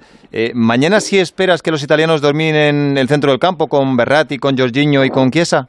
Sí, es que a España es difícil quitarle el balón. España es que técnicamente es muy buena y entonces era difícil quitarle el balón. Y supieron jugar, y supieron jugar a la italiana, como bien ha dicho el, el compañero de Italia, ¿no? Eh, supieron jugar a la italiana, esperándolo, cogiendo su oportunidad, saliendo rápido en, la- en las contras. Pero bueno, analizando el, el partido de mañana así, a bote pronto, yo creo que es que Inglaterra tiene un muy buen equipo, tiene un equipo tipo. Los dos, los dos equipos tienen un equipo tipo, valga la redundancia, ¿no? Casi siempre juegan los mismos jugadores porque, porque están bastante bien consolidados. Eh, pero yo creo que Inglaterra es mucho más potente en ataque, es más contundente en ataque, tiene muy buenos futbolistas. Después el centro del campo es muy poderoso, eh, trabajan bien y atrás, atrás los tres están bastante, bastante bien. Quizá el portero de vez en cuando hace alguna otra locura, pero pero los tres los tres porteros están por delante están jugando a un nivel máximo. Mm, fíjate, Quique, habla Pablo de, lo fuerte, lo potente que es Inglaterra en ataque. Eh, en la pelea de Kane y Sterling más el tercer punto, que parece que va a ser eh, Bukayo Saka eh, contra Chiellini, Bonucci y los laterales, ¿puede estar la final? Sí, porque Inglaterra depende mucho de la inspiración de Sterling y de, y de Kane. Además han ido turnando, ¿no? Han tenido suerte en ese sentido, porque al principio en la fase de grupos Sterling era quien acertaba todas ante un Kane que no encontraba puerta y, luego yo creo que ha cambiado un poco Sudgate el posicionamiento de Kane, lo ha, lo ha metido un poquito más atrás, le ha dado más libertad. Entonces ahora viene a hacer un poco lo que no hace ninguno de los dos medios centros, ¿no? Que es juntarse con Mount, a jugar los dos al fútbol, e incluso viene a apoyar, descarga, pases en profundidad, como el que el otro día supuso el gol en propia puerta. Entonces, eh, por supuesto que por lo de Inglaterra pasa por Sterling y y Kane y luego sabemos cómo sufren Chiellini y Bonucci porque se lo demostró Dani Olmo el otro día, Dani Olmo y el resto del equipo, pero bueno, los movimientos de Dani Olmo fueron los que más qué pedazos de cabeza le dieron, ¿no? Entonces yo creo que sí, como tú dices, David, ahí puede estar un poco uno de las claves del partido. Mm. Cayetano, eh, claro, estoy mirando ahora, lo que sí tiene Inglaterra es un banquillo mucho más profundo. Es que el banquillo de Inglaterra es alucinante. Tiene a Rashford, tiene a Foden si llega a tiempo, eh, tiene a Sancho, que parece que no va a ser titular, tiene a Henderson, tiene a Chilwell. Claro, con ese banquillo, eh, ¿una hipotética prórroga a estas alturas favorecería a Inglaterra? Sí, sí, sí, eh, sin duda. Eh, tiene más plantilla, eh, tiene jugadores de altísimo nivel, muchos de los cuales apenas se les ha visto, ¿no? Eh, Jadon Sancho, Foden, que viene a hacer una temporada fantástica con el City. Yo creo que Inglaterra, si llegan a la prueba, por supuesto, tiene ventaja en cuanto a que los reservas son mucho mejores, ¿no? Y, y sobre todo arriba, tiene un potencial tremendo. Por eso decía que da la sensación de que Inglaterra no la hemos visto en su esplendor. Es que eh, parece como que está jugando con una marcha menos, que podría todavía jugar mucho más. Y en cuanto a Kane, es verdad que ha ido de menos a más y ha terminado metiendo unos pases que rompen al equipo rival, la defensa, porque mete pases en, en profundidad tipo Benzema. Este Kane, eh, pues no lo conocíamos tanto, ¿no? Sabíamos que era un gran rematador, pero es que más atrás, ha perdido velocidad y, mete unos pases buenísimos. Mm, empezó flojo, pero se ha enchufado. Os pido un nombre a cada uno. Eh, a expensas de lo que pase mañana, ¿quién sería para vosotros hasta ahora el mejor jugador del torneo? ¿A quién le daríais el MVP? Enrique. Eh, a Sterling o a Kane, dependiendo de lo que haga mañana o a cualquiera de los dos. Mm. Pero si tengo que profundizar en un mundial que ha sido más de equipos que de nombres propios, se lo daría a Sterling o a Kane. Mm. ¿Tú, Pablo? Sterling, Sterling sin, lugar a duda. Yo creo que, que está haciendo un, campeonato excepcional, ¿no? Es buenísimo, ¿no? Y, lo hemos visto todo en el City, pero pero es que aquí se, se está desmelenando, ¿no? En futbolista que juega con una profundidad, una verticalidad, es rapidísimo, tiene gol, tiene tiro. Es decir, que yo creo que Sterling es el, jugador del torneo. Para el Sevilla os valdría, ¿no? Para nosotros nos vendría bien, nos vendría bien. Un buen suplente, un buen suplente podría ser. Campos, Suso y Stirling montaría una buena, una buena tripleta. ¿Y Cayetano? Hombre, yo barrería para casa. ¿eh? Yo, si me dejaras elegir uno que no fuera de la final, me quedaría con Busquets. Para mí ha sido el jugador del torneo. Pero si fuera de la final, eh, yo para mí Kane, porque yo creo que además, eh, eh, como he dicho, va de menos a más y termina en un gran momento la, el torneo y puede, creo que mañana eh, las opciones de Inglaterra pasan por él. Si él está inspirado, seguramente ganará Inglaterra. Mm. Esperad un segundo, no vayáis todavía. Eh, ¿Hay alguno que tiene todavía sospechas, especialmente en Italia, de que pueda haber alguna decisión polémica a favor de Inglaterra? Eh, veremos lo que pasa. Mañana pita Bjorn Kuipers, árbitro neerlandés de 48 años. Dicen que uno de los mejores del mundo, así que vamos a preguntarle al que sabe de esto. Arturo Dauden Ibáñez, árbitro de Onda Cero. Muy buenas. Hola, buenas noches. ¿Te parece de verdad uno de los mejores del mundo? Sin ninguna duda. y su trayectoria es lo que le avala, ¿no? O sea, es que es en estos momentos probablemente sea a nivel de historia de los árbitros con mejor currículum. ¿Quién, sería, eh, Arturo, quién sería para ti ahora mismo el número uno? Si te preguntaran quién es el mejor árbitro del mundo. Pues él estaría entre uno de ellos. Ahora me pillas un poquito para pensar quién, pero, pero eh, desde luego, sin ninguna duda, él es uno de los mejores árbitros del mundo. A mí me gusta también mucho, aunque últimamente ha bajado un poquito, es el turco Kakir, pero mmm, Kuipers es que, bueno, esta va a ser su novena final, ¿no? Eh, y entre otras, pues una final de Champions, dos de Europa League, ha estado en dos mundiales, dos Eurocopas, y, y, ya te digo, es que a nivel de experiencia es un árbitro muy tranquilo y, que domina mucho el, lo que es el, el control del partido. Y además yo tengo la sensación que es que en los jugadores genera confianza, hay confianza, hay, genera seguridad, que es importantísima, ¿no? Que en un partido de esta trascendencia que, que haya confianza, que los propios equipos o jugadores confíen en, en, el árbitro, ¿no? Y a la vez él sabe transmitir muy bien la seguridad, imponerse en los jugadores. Y a mí me parece que es un, una designación acertada. Vamos, que es difícil que le pase lo que a su paisano Makeli con el penalti de Dinamarca. Oye, eh, por cierto... Bueno, no, no lo sé, porque... Um, eso le puede pasar a cualquiera, ¿no? no, yo diría que no, porque yo sigo sin entenderlo. O sea, eh, a mí me parece que en el campo puede ocurrir, aunque a mí me pareció en directo una acción clara, clara de que no había nada, pero lo que no entiendo es que eh, creo que son cuatro árbitros que están viendo el VAR permitan que eso haya ocurrido, ¿no? O sea que no lo entiendo, ¿no? Oye, eh, Arturo, eh, he leído que Kuipers realmente eh, arbitra por porque quiere, por afición y por pasión, porque parece ser que está forrado de pasta. He leído que tiene casi 12 millones de euros. Es propietario de una cadena de supermercados en Holanda. Sí, sí, ya desde sus inicios esto ya se comentaba, ¿no? porque es una, no deja de ser una curiosidad, ¿no?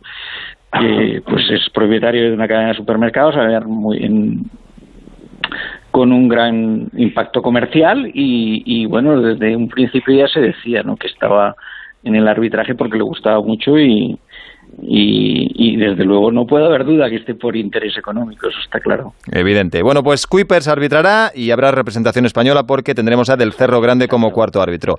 Arturo, muchas gracias, un abrazo. Un abrazo a todos. Rematamos tertulia. Ortego, Copa América, Brasil, Argentina. ¿Aquí con quién vas? Eh, con Argentina. Ha sido sobre la marcha, ¿no? O sea, tampoco lo tenía muy pensado. No, no, no. Es que he, pensado, la pregunta es con quién voy o con quién, creo que va a ganar. ¿Con quién vas? Voy con, Argentina y, voy con Argentina, creo que va a ganar Brasil. Es lo mismo que con la final de mañana. Voy con Italia y creo que va a ganar Inglaterra. vale. Eh, Pablo, en Argentina-Brasil, ¿tú con quién vas? Creo en Brasil y voy con Brasil y va a ganar Brasil. Pablo, mira, lo tiene, fácil. No tiene ninguna duda moral. Sí, sí. ¿Y Cayetano? Yo, mm, digamos que tengo el corazón dividido, eh, parte con uno, parte con otro, pero creo que también que va a ganar Brasil. Yo creo mm. que Brasil tiene más potencial, sí. Oye, Pablo, eh, está claro que es un partido entre dos grandes selecciones, pero también es un duelo Messi-Neymar, eh, dos de los más grandes. ¿Cómo pueden influir los dos en la final? Se supone que mm, van a ser esenciales. Posiblemente el que esté mejor puede desequilibrar un poco la balanza que lo acabe, que, ellos van a ser los, protagonistas del partido, que lo acabe, ¿no? O por lo menos sus compañeros lo van a tener muy en cuenta, ¿no? Neymar anda bien, ¿eh? Neymar anda fino, está, está yo creo que bastante bien físicamente también, y Messi que lo acabe, Messi es el que manda la selección argentina mm, por, por, por todo, ¿no? Y, y, también está en un buen momento. Además parece que está alegre, parece que está a gusto en, ese, en la selección esta vez y pero yo creo que el equipo de Brasil en conjunto es más es más potente. Eh, Cayetano, la verdad es que a Messi se le ve motivadísimo, ¿eh? no ha ganado ninguna final con Argentina y yo creo que si no gana esta se va a llevar un golpe durísimo porque es que lleva cuatro subcampeonatos, tres de Copa América y uno de Mundial. Sí, y pasará la historia como un jugador que, que ha sido pues, no sé si el mejor de la historia, pero seguramente con Maradona, con Pelé, pero que en la selección ha hecho muy poca cosa, ¿no? Y aun ganando mañana, eh, se le queda corto para, para lo que él ha sido. La selección argentina creo que tiene los Juegos Olímpicos y ya está, es poquísimo. Eh, cree que yo pienso que él está ante su última, penúltima oportunidad el año que viene el Mundial pero pero se le van pasando trenes y ahora lo que ha asumido una gran responsabilidad no ha tenido suerte en digamos unas generaciones que ha tenido como compañeros y, es un duelo también con Neymar, porque fíjate Neymar que, que, quería ser el número uno, por eso se fue del Barça, pero es que Neymar desde que se ha ido del Barça no ha ganado ninguna gran torneo. Eh, no, no ha sido el jugador este determinante que pensábamos que iba a ser, que iba a suceder a, Messi. Mm, o sea que mañana estamos también ante esto. Y eh, bueno, el balón de oro, que, que, este año parece desierto. Es que no, no hay una figura clara para ganarlo. Mm, Enrique, ¿tú en el duelo Messi-Neymar ves a Messi todavía un puntito por delante de Neymar en este momento o es una X? Bueno, yo a Messi siempre veo bien. Yo creo que está por encima de todos los demás. Lo que pasa a lo mejor yo creo que está mejor arropado con Brasil Neymar, ¿no? Además le está poniendo arriba a veces como primera referencia, le, le, da libertad absoluta, no tiene que defender, porque para eso ha ido medios centros en, en, en Brasil, aparte de los interiores que trabajan mucho. Yo creo que Messi sigue estando un poquito por encima, por lo menos el Messi de esta, de esta Copa América está enchufado, mm, sigue estando un poquito por encima de Neymar. Pues en una hora 45 minutos va a empezar ese partido en Maracaná. Enrique, Pablo, Cayetano, gracias, hasta mañana. Gracias, David. Nos vamos ahora hasta Brasil y hasta Argentina. En Río de Janeiro, lugar de la final, está Gustavo Bertein, compañero de O Globo. Hola, Gustavo.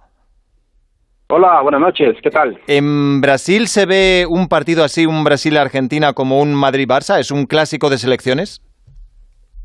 Sí, seguramente. Eh, nos, nos gusta decir que quizás sea el, mejor clásico del mundo mm. y siempre tenemos esa expectativa, siempre tuvimos eso con toda la rivalidad entre Pelé y Maradona y hoy la podemos vivir con Neymar y Messi. Mm. Muy lindo. Eh, te voy a hacer una pregunta que a lo mejor es un poco fuerte, no sé cómo la entenderás, pero ¿los brasileños odian deportivamente a los argentinos porque son su gran rival deportivo histórico? No, yo creo que que hay una, una cultura de provocación entre brasileños y argentinos que es, eh, es muy, a mí me parece muy graciosa, muy interesante. Eh, no creo que es una relación de odio. Eh, en hecho, yo creo que la gente que de verdad le gusta el fútbol en Brasil eh, admira mucho el fútbol argentino, eh, el histórico de grandes jugadores como los números cinco clásicos, como tuvieron ustedes ahí en España a Redondo, y entre otros y creo que hay una admiración más que todo, pero claro que siempre hay la, rivalidad que viene con la historia de quién es mejor, eh, Pelé o Maradona, y ahora escuchaba al compañero ahí diciendo que quizás Messi llegaría a un nivel como Pelé y Maradona, y de verdad se habla sobre eso acá, la generación que ha, visto el fútbol en los últimos 10, 15 años entiende de esa forma también y, es una admiración muy grande, sin duda. Eh, Gustavo, ¿hay temor, eh, más temor incluso a Messi a la propia selección argentina en sí, eh, en Brasil, en la calle, en la gente, en los aficionados, se teme más a, Messi que al equipo? Sí, sí, se teme mucho más a Messi. Eh, hay una, percepción de que el fútbol colectivo de Brasil eh, está mejor hoy que el fútbol colectivo de, Argentina. claro que hay una eliminación por, por jugadores como Lautaro, como, como Di María, que ha entrado muy bien en los partidos, pero lo que se puede imaginar de lo que es, eh, difícil prever que puede hacer Messi en un partido es lo que más eh, asusta sin duda. Mm. Y es un, es un tema muy curioso acá, si me permite eh, extender un poquito más, porque hay una discusión muy grande esta semana que incluso tiene como personajes a Neymar, a Zagallo también, el, el ex entrenador de Brasil, porque algunos periodistas y mucha gente en las redes sociales está diciendo que quieren hinchar por, quieren torcer, hinchar por por Argentina, porque quieren ver, creen, creen que la historia necesita darle a, Messi eh, el, el, honor de tener un título, un gran título. Entonces, que sería importante que Messi ganase para que toda una generación también de brasileños que lo tienen como ídolo puedan verlo campeón. Y Neymar dijo que es un absurdo, Zagallo dijo que es un absurdo. Entonces tenemos hoy una pelea muy grande que también ha salido de la cancha de fútbol para el, para el campo político, para la cancha política de, cuestiones que, que tienen que ver con la opinión pública siendo totalmente contra la Copa América, por todo lo que ya sabemos de más de 530 mil muertos por la COVID. Hoy 1.500 personas se han muerto por la COVID. Entonces, no, el fútbol brasileño está luchando mucho contra el momento político también, ya que Bolsonaro, el presidente, tiene como una persona que lo apoya a Neymar. Entonces hay toda una pelea, todo un contexto que incluye la parte política y mucha gente hinchando y queriendo que Messi gane su primer título acá. Interesante. Gustavo Bertein o Globo, muchas gracias, un abrazo, suerte. De nada, suerte. Hasta luego. De Río de Janeiro a Buenos Aires, Carlos Ares, Argentina, muy buenas. Hola, muy buenas. 28 años lleva el albiceleste sin títulos desde el 93 que ganaron su última Copa América en una victoria 2-1 a México con goles de Batistuta. Demasiado tiempo y más teniendo a Messi, ¿no? Sí, demasiado tiempo. Bueno, es lo que decía el colega brasileño, ¿no? Hay una nunca se ha visto en los últimos tiempos, siendo que Messi era tan criticado cuando venía a jugar para Argentina, nunca se ha visto cómo se ha eh, es notable cómo se ha volcado ahora la opinión y la devoción y el deseo de que Messi finalmente conquiste un título con Argentina, porque él tiene fue campeón juvenil, fue campeón olímpico, pero no tiene un título importante y tiene un subcampeonato del mundo, el de 2014, pero no ha logrado con Argentina el título que todo el mundo dice que merece. Así que hay aquí una tensión hoy, te diría, en todo el país, eh, comparable a una final de la Copa del Mundo se reproducen cábalas, supersticiones, ruegos, promesas, sobre todo ruegos y promesas a Diego Maradona. Eh, es extraordinario eso porque ha reemplazado, Diego Maradona ha reemplazado a todos los dioses conocidos y por conocer, este, y, se ha puesto por encima de todas las religiones, la gente le reza a Maradona, eh, de, un, de modos muy graciosos o simplemente adaptando el Padre Nuestro, a, a, Maradona, ¿no? Es decir, Diego nuestro que estás en la tierra, santificada sea tu zurda, venga a nosotros tu magia, háganse los goles, tus goles recordar, así en la tierra como en el cielo, y danos hoy una alegría en este día. Y perdona a aquellos periodistas, así como nosotros perdonamos a la mafia napolitana. No nos dejes manchar la pelota y líbranos de Brasil. Bueno, de ese tipo de oraciones es constante, ¿no? Cada, cada rato por las redes, pero de una, de una cantidad que se viralizan los memes, aparece alguien que dice, hola Diego, paso a recordarte, acordate que hoy te tenés que dar una mano a, Messi, y así todo el tiempo. Eh, ahora, si se tiene en cuenta la estadística y la historia, realmente Argentina no tendría ni que presentarse, porque todo indica que todo está a favor de Brasil eh, es, es, impresionante, ¿no? desde donde lo mires, eh, bueno, que podría darte algunos datos. Brasil jugó 34 partidos oficiales en el Estadio Maracaná. Ganó 26, 7 empates y perdió solamente una vez. ¿Sabes cuándo? En el famoso Maracaná de 1950 de Uruguay. Vaya. Así, Brasil ganó todas las Copas Américas que organizó. Brasil ganó las últimas cinco finales que jugó por esta competencia. Neymar nunca perdió en el Maracaná, ni con su equipo el Santos, ni con la selección brasileña. Así que bueno, todo eso que se va acumulando es todo a favor de Brasil y evidentemente sería un milagro maradoniano que Argentina conquiste el... Es más, eh, el entrenador Tite nunca perdió eh, contra Argentina. Todo, todo indica que, que es para Brasil. Pero bueno, también es cierto que las rachas están para, para quebrarse, ¿no? Que alguna vez tiene que suceder. Puede ser hoy, ¿por qué no? Supongo que Scaloni no le habrá dado esos datos a sus jugadores porque si no ni saldrían al campo. El fútbol siempre ofrece la posibilidad de la revancha, produce sorpresas y, ¿por qué no puede ser hoy? Me ha llamado mucho, mucho la atención. Eh, no deja de sorprenderme la pasión elevada al máximo de los argentinos con el Padre Nuestro rezando a su Dios, eh, que es Diego Armando Maradona. Carlos, muchas gracias, que no sufras mucho y mucha suerte. Hasta mañana, gracias. Gracias, hasta luego. Bueno, pues estos van a ser sin duda los dos grandes protagonistas esta noche. Va a ser durísimo, sabemos del potencial de Brasil, de, lo que es Ney individualmente. Messi es mi amigo, só que yo estoy ali para ganar. Es la última campeona de, de, América. Ah, eu quero Argentina, torcendo para, para Argentina porque tengo amigos ali y ahí en la final va a dar Brasil. Lo que más quiero es intentar ganar algo con la selección. Copa América, esa es mi primera y yo voy, con todo para conquistar este título. Messi y Neymar. Eh, ha puesto, por cierto, hace un par de horas un tuit Neymar sobre las eh, nueve de la noche, así que decía algo como esta va a ser la noche de Ney. Veremos si es así. Son las 12 y 24, tenemos un minuto para cerrar con el fútbol con una noticia que contaban esta mañana los compañeros de Mundo Deportivo, un posible intercambio entre Atlético de Madrid y Barça con Saúl y Grisman de protagonistas. Jano Mori, muy buenas. Hola David, ¿qué tal? Buenas noches. Eh, ¿Cómo encajaría la Letia a Grisman con la ficha que tiene? No sé si esto es una posibilidad real, si no. Bueno, es una posibilidad y además está bien tirada porque cuadran y, encajan todas las piezas, ¿no? Es verdad que Saúl ha perdido protagonismo este año en el Atlético de Madrid, no ha contado mucho para Simeone, que es verdad que ha dicho al club que quería cambiar de aires. También es verdad que Simeone cuenta con Grisman, es un jugador de su agrado, al que, al que ha triunfado en el Atlético de Madrid y bajo ese punto de vista la verdad es que sobre el papel sería una posibilidad. Yo creo que se puede dejar ahí, en una posibilidad. ¿Cuál es el problema?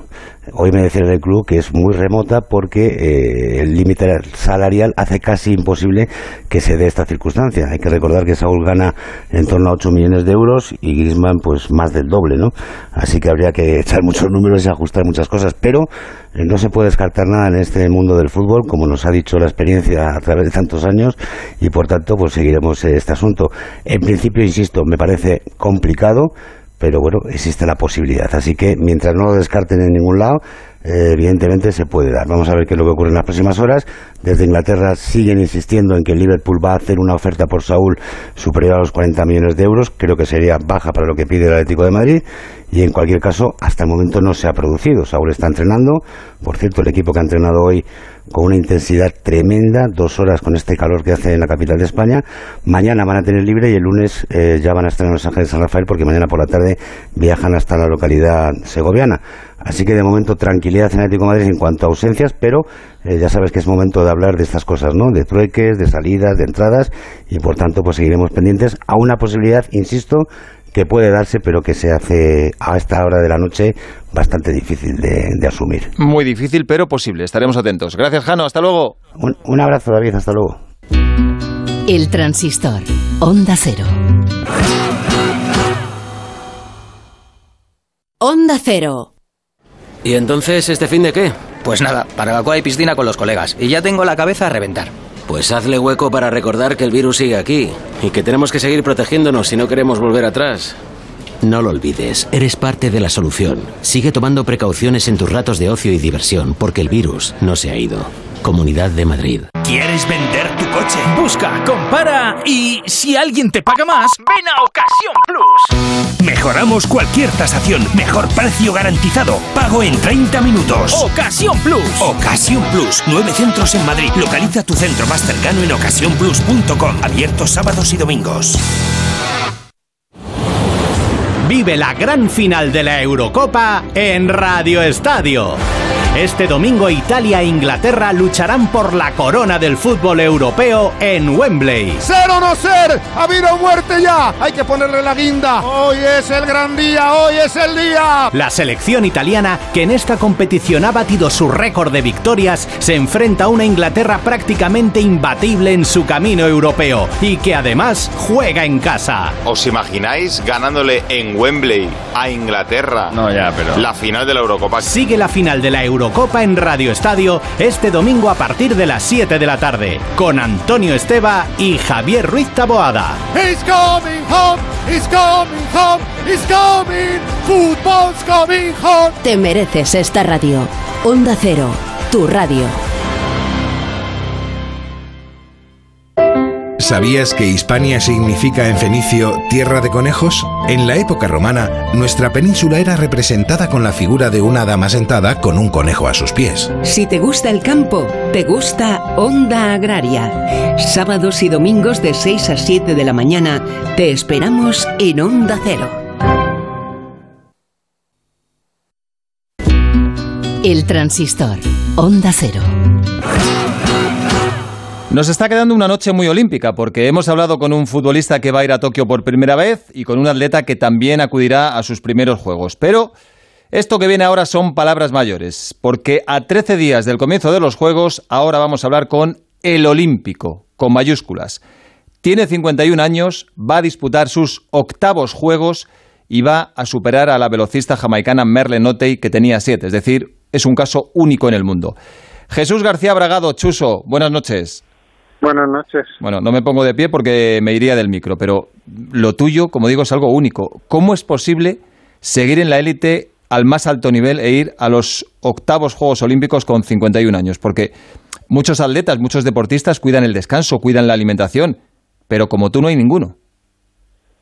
Bueno, a ver, imagino que eh, mm, sí, todos intentamos pues seguir las normas o, o, los protocolos habituales que es buena alimentación, descansar, recuperarse bien. Y bueno, yo si tuviera que decirte alguna razón más allá de las mías personales de que me hacen, bueno, pues eh, ilusión pues continuar ya con 50 años todavía en esto del mundo del olimpismo, sí que los últimos años, yo te diría desde los 35 así, cuando vienen las lesiones graves y serias, pues dices, hombre, pues siempre has encontrado un buen un buen médico que te ayuda a resolverlo, ¿no? Entonces, media que te en cuenta que yo tengo las dos caderas operadas desde hace ya muchos años y bueno, y ahora pues pues estamos ahí aguantando pues para poder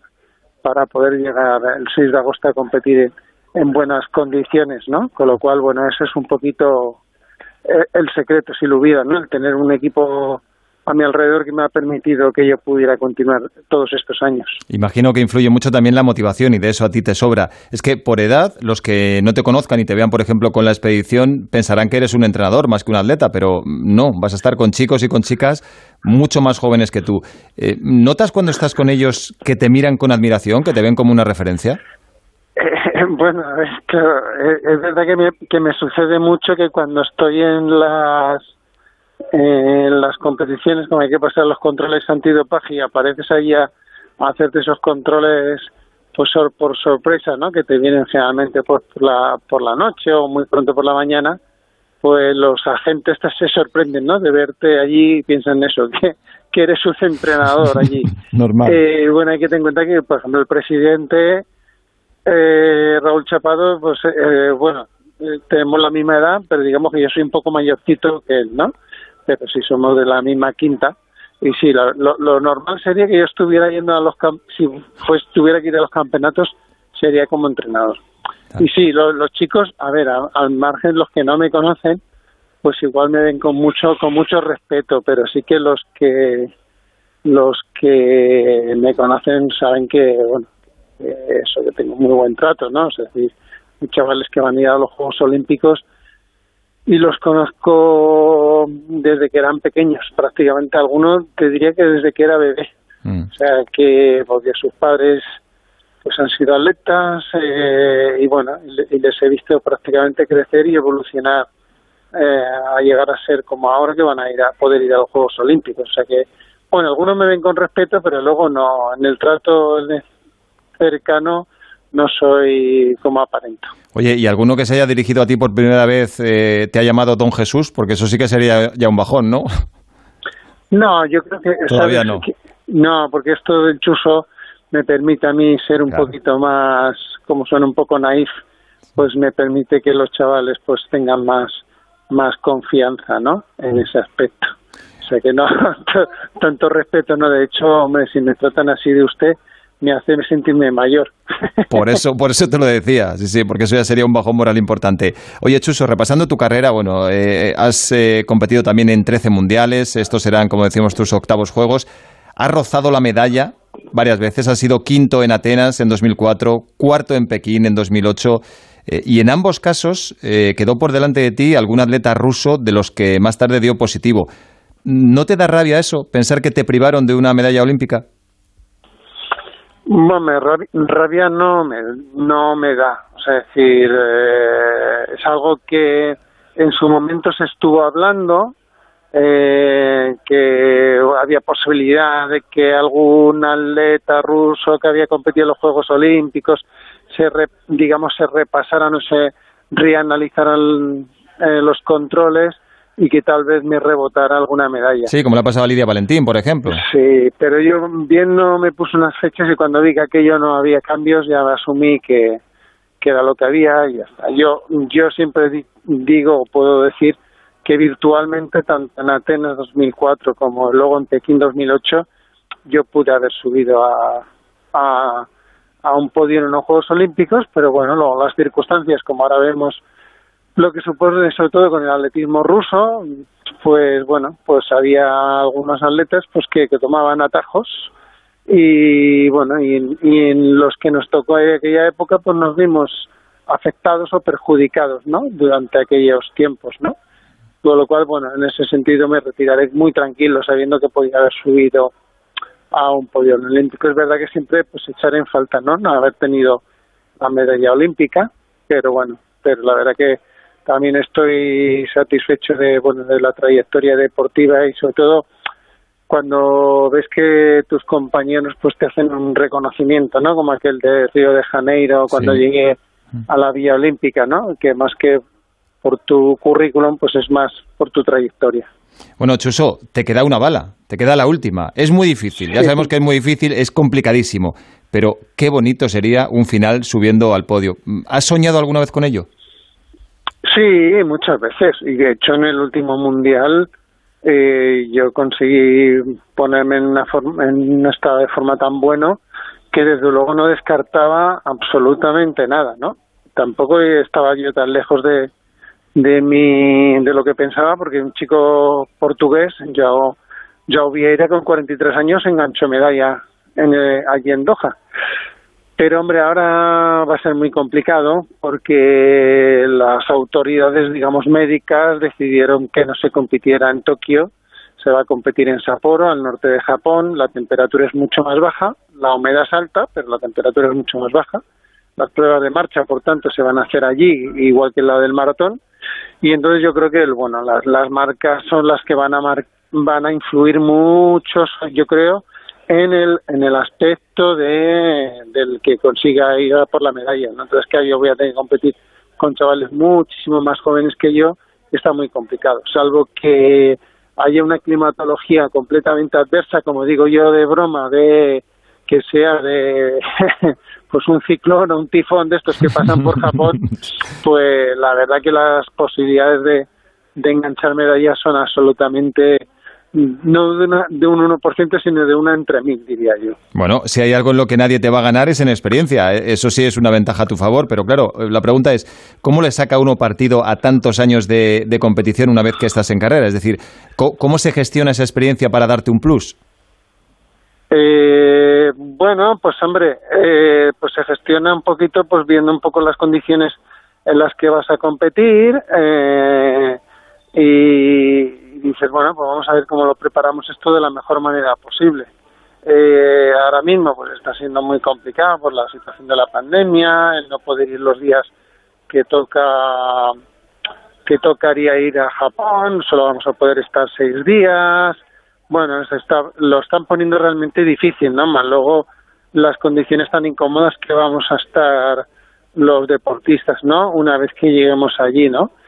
Pero bueno, uno intenta compensarlo, pues mira, aquí estamos entrenando en una cámara climática, intentando simular las condiciones de Japón, sobre todo de humedad tan alta, y bueno, y a uno le va poniendo esa ilusión, intentando pues llegar en la mejor forma posible, ¿no? También la verdad que me gustaría hacer muy, pues cosas como las hacía hace 20 años atrás, pero bueno, uno tiene que ir asumiendo que va cumpliendo años intentando hacerlo lo, lo mejor posible, ¿no? Y, y bueno, y dentro de lo que cabe, pues estoy, bueno, consiguiendo afinar y conseguir una forma física pues más o menos la que yo considero idónea, ¿no? Para el día 6 de agosto, que es el día que me toca torear. Mm, oye, es, un, es una ocasión muy especial y para ti es la despedida, pero aparte son unos juegos muy peculiares. Mm, Tienes que llevar PCR, luego allí la burbuja, pero aparte de eso me han dicho que tenéis que rellenar un montón de formularios, bajaros aplicaciones.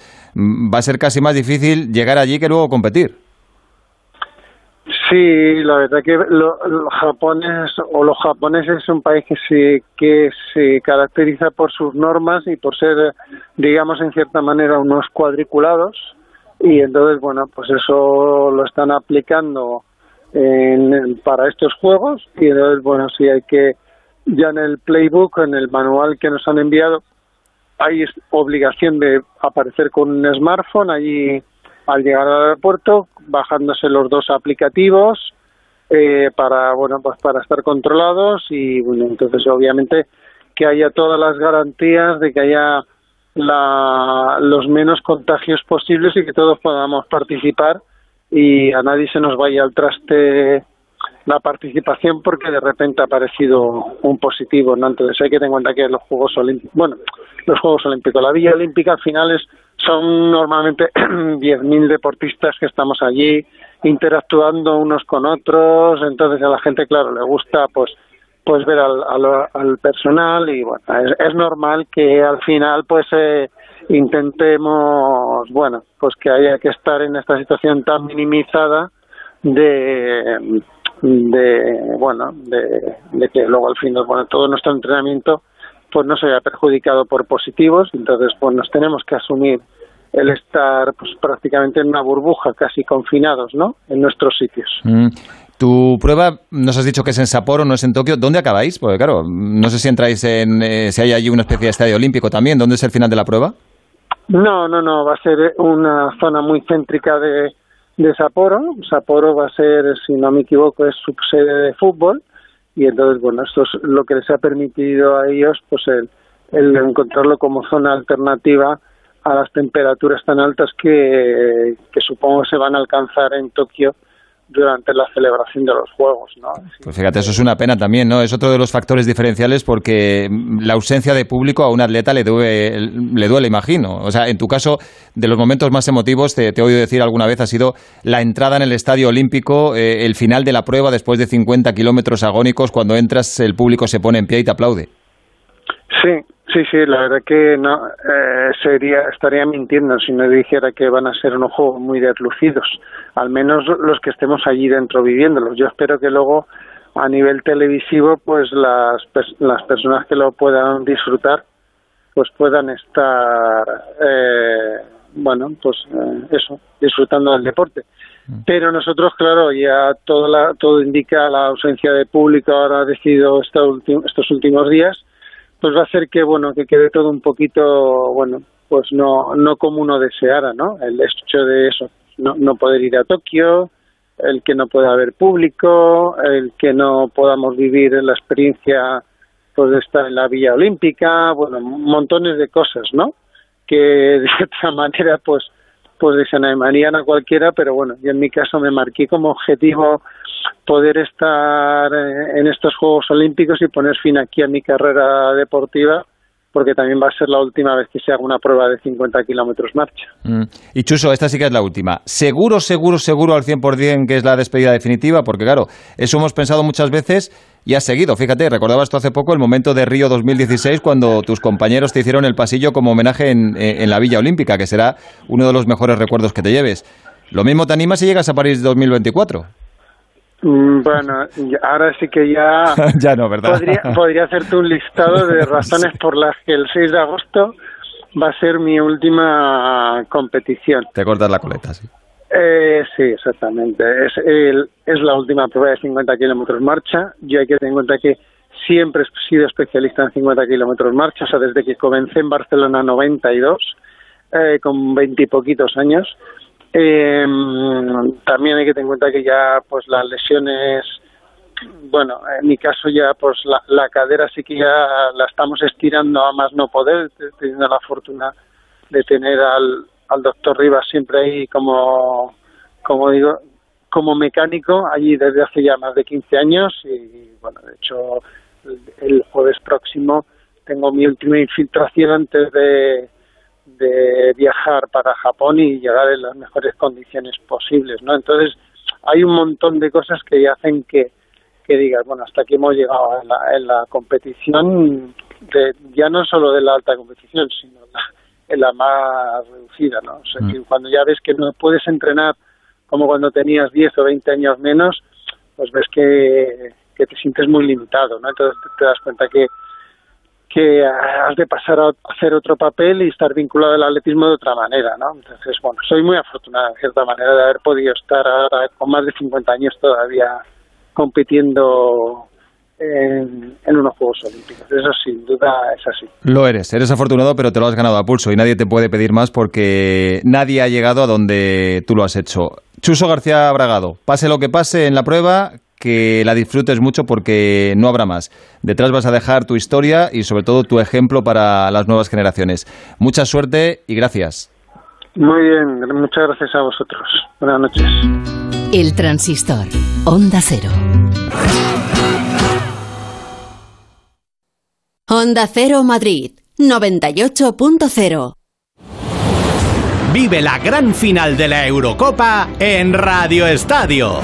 Este domingo Italia e Inglaterra lucharán por la corona del fútbol europeo en Wembley. ¡Ser o no ser! ¡Ha habido muerte ya! Hay que ponerle la guinda. Hoy es el gran día, hoy es el día. La selección italiana, que en esta competición ha batido su récord de victorias, se enfrenta a una Inglaterra prácticamente imbatible en su camino europeo y que además juega en casa. ¿Os imagináis ganándole en Wembley a Inglaterra? No, ya, pero. La final de la Eurocopa. Sigue la final de la Eurocopa Copa en Radio Estadio este domingo a partir de las 7 de la tarde con Antonio Esteba y Javier Ruiz Taboada. He's coming home, he's coming home, he's coming, football's coming home. Te mereces esta radio.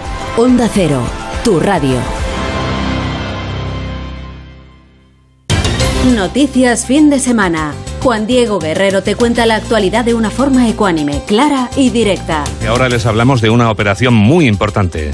Es una operación que toma nombre de una diosa romana y que acaba de comenzar. Es fundamental porque los agentes del Cuerpo Nacional de Policía que se suman a ella combaten posibles amenazas en nuestras fronteras. Alfonso, hablemos de libros. Los que están hoy en la cuesta de Moyano, en la capital de España, firmando ejemplares para fomentar la vuelta, si es que alguna vez nos hemos marchado, en la lectura de los libros. Cada día hay que leer más. Nos, lo, nos aproximamos a Bruselas, donde sigue celebrándose un Consejo Europeo Extraordinario presencial que va para largo. Para estar siempre bien informado, Noticias Fin de Semana. Con Juan Diego Guerrero. Sábados y domingos a las 7 de la mañana y a las 2 de la tarde. Y siempre que quieras, en la app y en la web de Onda Cero. Te mereces esta radio. Onda Cero. Tu radio. El transistor. Onda Cero. 12 y 46. El deporte de élite implica una exigencia máxima para los deportistas y les obliga a estar a tope en todas las facetas y a no bajar la guardia ni en verano. Hoy vamos a hablar con un preparador físico de los más importantes de España, que es entrenador personal de jugadores como Akraf, Melero, Estupiñán, Borja Mayoral, Óscar Rodríguez, Jaime Seoane del Huesca, Javi Sánchez del Valladolid y algunos más. Se llama Javi Ledesma. Hola Javi, muy buenas. Hola, buenas noches. Hay muchos futbolistas de élite que acuden a ti, incluso en verano. ¿Por qué? ¿Qué te piden? Pues mira, eh, realmente el acudir a mí, bueno, tanto en verano como en temporada, eh, principalmente si es verdad que en verano es cuando más trabajo tenemos, es porque eh, realmente es como una adicción, no pueden parar de entrenar y es verdad que lógicamente necesitan como un periodo transitorio, un periodo en el que no hagan nada para recuperar musculatura, tendones, etcétera pero es verdad que cuando se tiran un par de semanas parados eh, es como que necesitan hacer algo. Y desde unos años, bueno, desde que llevo aquí en Madrid trabajando de ello y, y bueno, intenté idearme como una especie de, de mini equipo. Y en ese mini equipo ir metiendo jugadores tanto de élite, primera, segunda división, incluso jugadores que, que no son élite, formar un equipo de trabajo y, de esa forma intentar darles a cada jugador en verano lo que necesitan para luego no llegar para luego no llegar mal a la pretemporada con el equipo como una pre-pretemporada por así decirlo y es verdad que, que lógicamente no es lo mismo que, que, estar en el equipo, pero es lo más parecido a, a, bueno, a un equipo en ese sentido. Sí. Javi, en un mundo tan profesional en el que una décima marca la diferencia entre llegar a un balón o no, ¿es imprescindible hacer algo más que el simple entrenamiento del equipo, aunque seas jugador de primera división? Total, estoy contigo porque al final llega un momento en el que el alto rendimiento, en este caso, es el mundo de los pequeños detalles. Antes lo hablaba también el compañero Eh, es verdad que una décima arriba, una décima abajo te mete o no te mete en fuera de juego y al final el delantero que te contacta es porque quiere mejorar esos primeros pasos de carrera, el central eh, es porque quiere girar más rápido. Eh, al final analizar un poco la demanda de cada uno de los jugadores que necesita cada uno, no solamente el es que yo quiero ser más rápido, es que yo quiero ser más fuerte, no, no. ¿Qué necesita cada jugador? ¿De qué juegas tú? ¿En qué posición juegas? Y, realmente qué demanda el juego. Y a partir de ahí es cuando ya podremos eh, optimizar ese rendimiento, lógicamente, desde el fútbol, sin olvidarnos que, que al final al fútbol se juega con el balón. Eh, es verdad que el Cholo lo decía, 87 minutos de 90 eh, se, juega, se juegan sin balón y al final tenemos que intentar sacar en esos 87 minutos de partido el máximo rendimiento, optimizar la mecánica de carrera, optimizar todo lo que sería lo que nosotros llamamos la multidirección, porque al final tenemos que conocer bien el deporte, eh, hay muchos giros, muchos cambios de dirección, entre 1200 y 1400, el llegar al minuto 87-90 de partido con mucha energía, pues bueno, eh, ahí tenemos varios ejemplos de, de un chaval que, que con solo 22 años ha ganado Champions, ha ganado ahora Liga Italiana, ahora se va, bueno, se va, ya está en París y, y bueno, ahí intentando poquito a poco, sí, intentando poquito a poco a, a, bueno, ayudar a cada uno de los que contacta con, conmigo en este caso, con nosotros, con nuestro equipo y a partir de ahí sacarle esa décima o esa o esa milésima de segundo que va a hacer que, que luego bueno pueda pueda mejorar su rendimiento en ese sentido. Mm. Imagino que va en función de las necesidades que tenga cada uno de, de los futbolistas, pero eh, en general, ¿qué recomiendas hacer a un jugador de primera división en su casa después de entrenar? Mira, normalmente la gente la gente de fuera al final dice, los jugadores de primera no, si, si no hacen nada, si, si ya terminan el entrenamiento y no hacen nada, no, no, terminan el entrenamiento, llegan a su casa a las 2 de la tarde, comen, se echan la siesta y luego ya a las 4, 5 o 6 de la tarde, dependiendo de cada uno, hacen el trabajo que, que, bueno, que tenemos pautado. Y es verdad que cada uno de ellos tiene un trabajo específico en cuanto a qué tienes que mejorar. Primeros pasos de carrera, eh, trabajo específico para primeros pasos de carrera. ¿Qué tienes que mejorar? El giro porque el balón a la espalda te cuesta, tenemos que mejorar eso. ¿Qué, te, qué, qué quieres mejorar? Aparte, lógicamente, de, de lo que demande el juego en cada equipo, yo tendré que tener siempre una visión de, de, cada partido o un análisis de cada partido en el que también veamos no solamente de, a nivel subjetivo lo que necesita el jugador, sino a nivel eh, subjetivo o, u objetivo eh, ver el partido para ver qué necesita desde mi punto de vista también, porque al final no es solamente el, el jugador te dice lo que necesita, no, no, el jugador te, te dice lo que necesita, pero tú también tienes que ver cómo se mueve ese jugador en este caso para optimizar eh, en este caso su rendimiento o lo que necesite en ese momento. Javi, acabamos. Cuéntame alguna anécdota de, de algún jugador de los que estés entrenando tú a, a, nivel personal, de ahora o de hace unos años que sea reciente, eh, algo sí. que te haya dicho algún jugador sobre el valor de tu trabajo, una especie de reconocimiento. Pues mira, te digo, eh, por poner varios ejemplos al final, eh, parece mentira que, que, bueno, cuando empecé y, y la persona que, que, al final empezó conmigo ahí, lo nombro siempre, Jaime Sebane, me, me decía, dice Javi, el día que debuté en el Bernabéu, me, no se me va a olvidar nunca, el 22 de noviembre del 2017, debutó con el Madrid, me dijo Javi, en un balón en el área, cuando choqué con, con otro mediocentro, ahí realmente vi eh, tu trabajo, porque decía, activa el core, porque yo soy muy pesado en la transmisión de fuerzas, en todo eso, que, que sería la musculatura del core, del abdomen y todo eso. Y luego tengo otra anécdota de, de que cuando, cuando ganó la Champions con el Madrid, cuando, cuando bueno, no, no tuvimos una, una buena época, por así decirlo, en tanto en lo personal como en lo futbolístico, supuestamente ahí, pero que luego lo, sacó adelante y, pese a todo, eh, bueno, él siempre supo valorar la persona que había ahí a su lado y, y esa persona era yo. Y, y, tanto la Champions que ganó con el Madrid como, como el balón, bueno, el reconocimiento al trofeo de, mejor jugador joven africano, eh, bueno, me mandó la foto con Samuel Eto'o y me dijo, Javi, esto va para ti, esto también es tuyo y, y bueno, eso al final yo creo que es lo que emociona y lo que realmente da sentido a nuestro trabajo, en este caso al mío. Pues sí, y si llevas a tantos futbolistas buenos y te llegan más continuamente, por algo será. Javi Ledesma, enhorabuena por tu trabajo. Un abrazo. Muchas gracias, un abrazo. Hasta luego. 12 y 53, vamos acabando. El pasado jueves hubo dos Francia-España en baloncesto y ganamos los dos, masculino y femenino. Hoy ha habido otro doble duelo, esta vez en Francia. Las chicas han estado muy bien, pero han perdido por 5 puntos. Y los chicos lo han bordado y han ganado por 8 puntos con un Ricky Rubio estelar en el último cuarto. El partido ha acabado 79-87. Pepe Catalina muy buenas. Hola, ¿qué tal David? Buenas noches. Lo de hoy tiene incluso más mérito que, la victoria del jueves, porque era en París, nos faltaba Juancho y ellos ya tenían a Batún y a Gobert.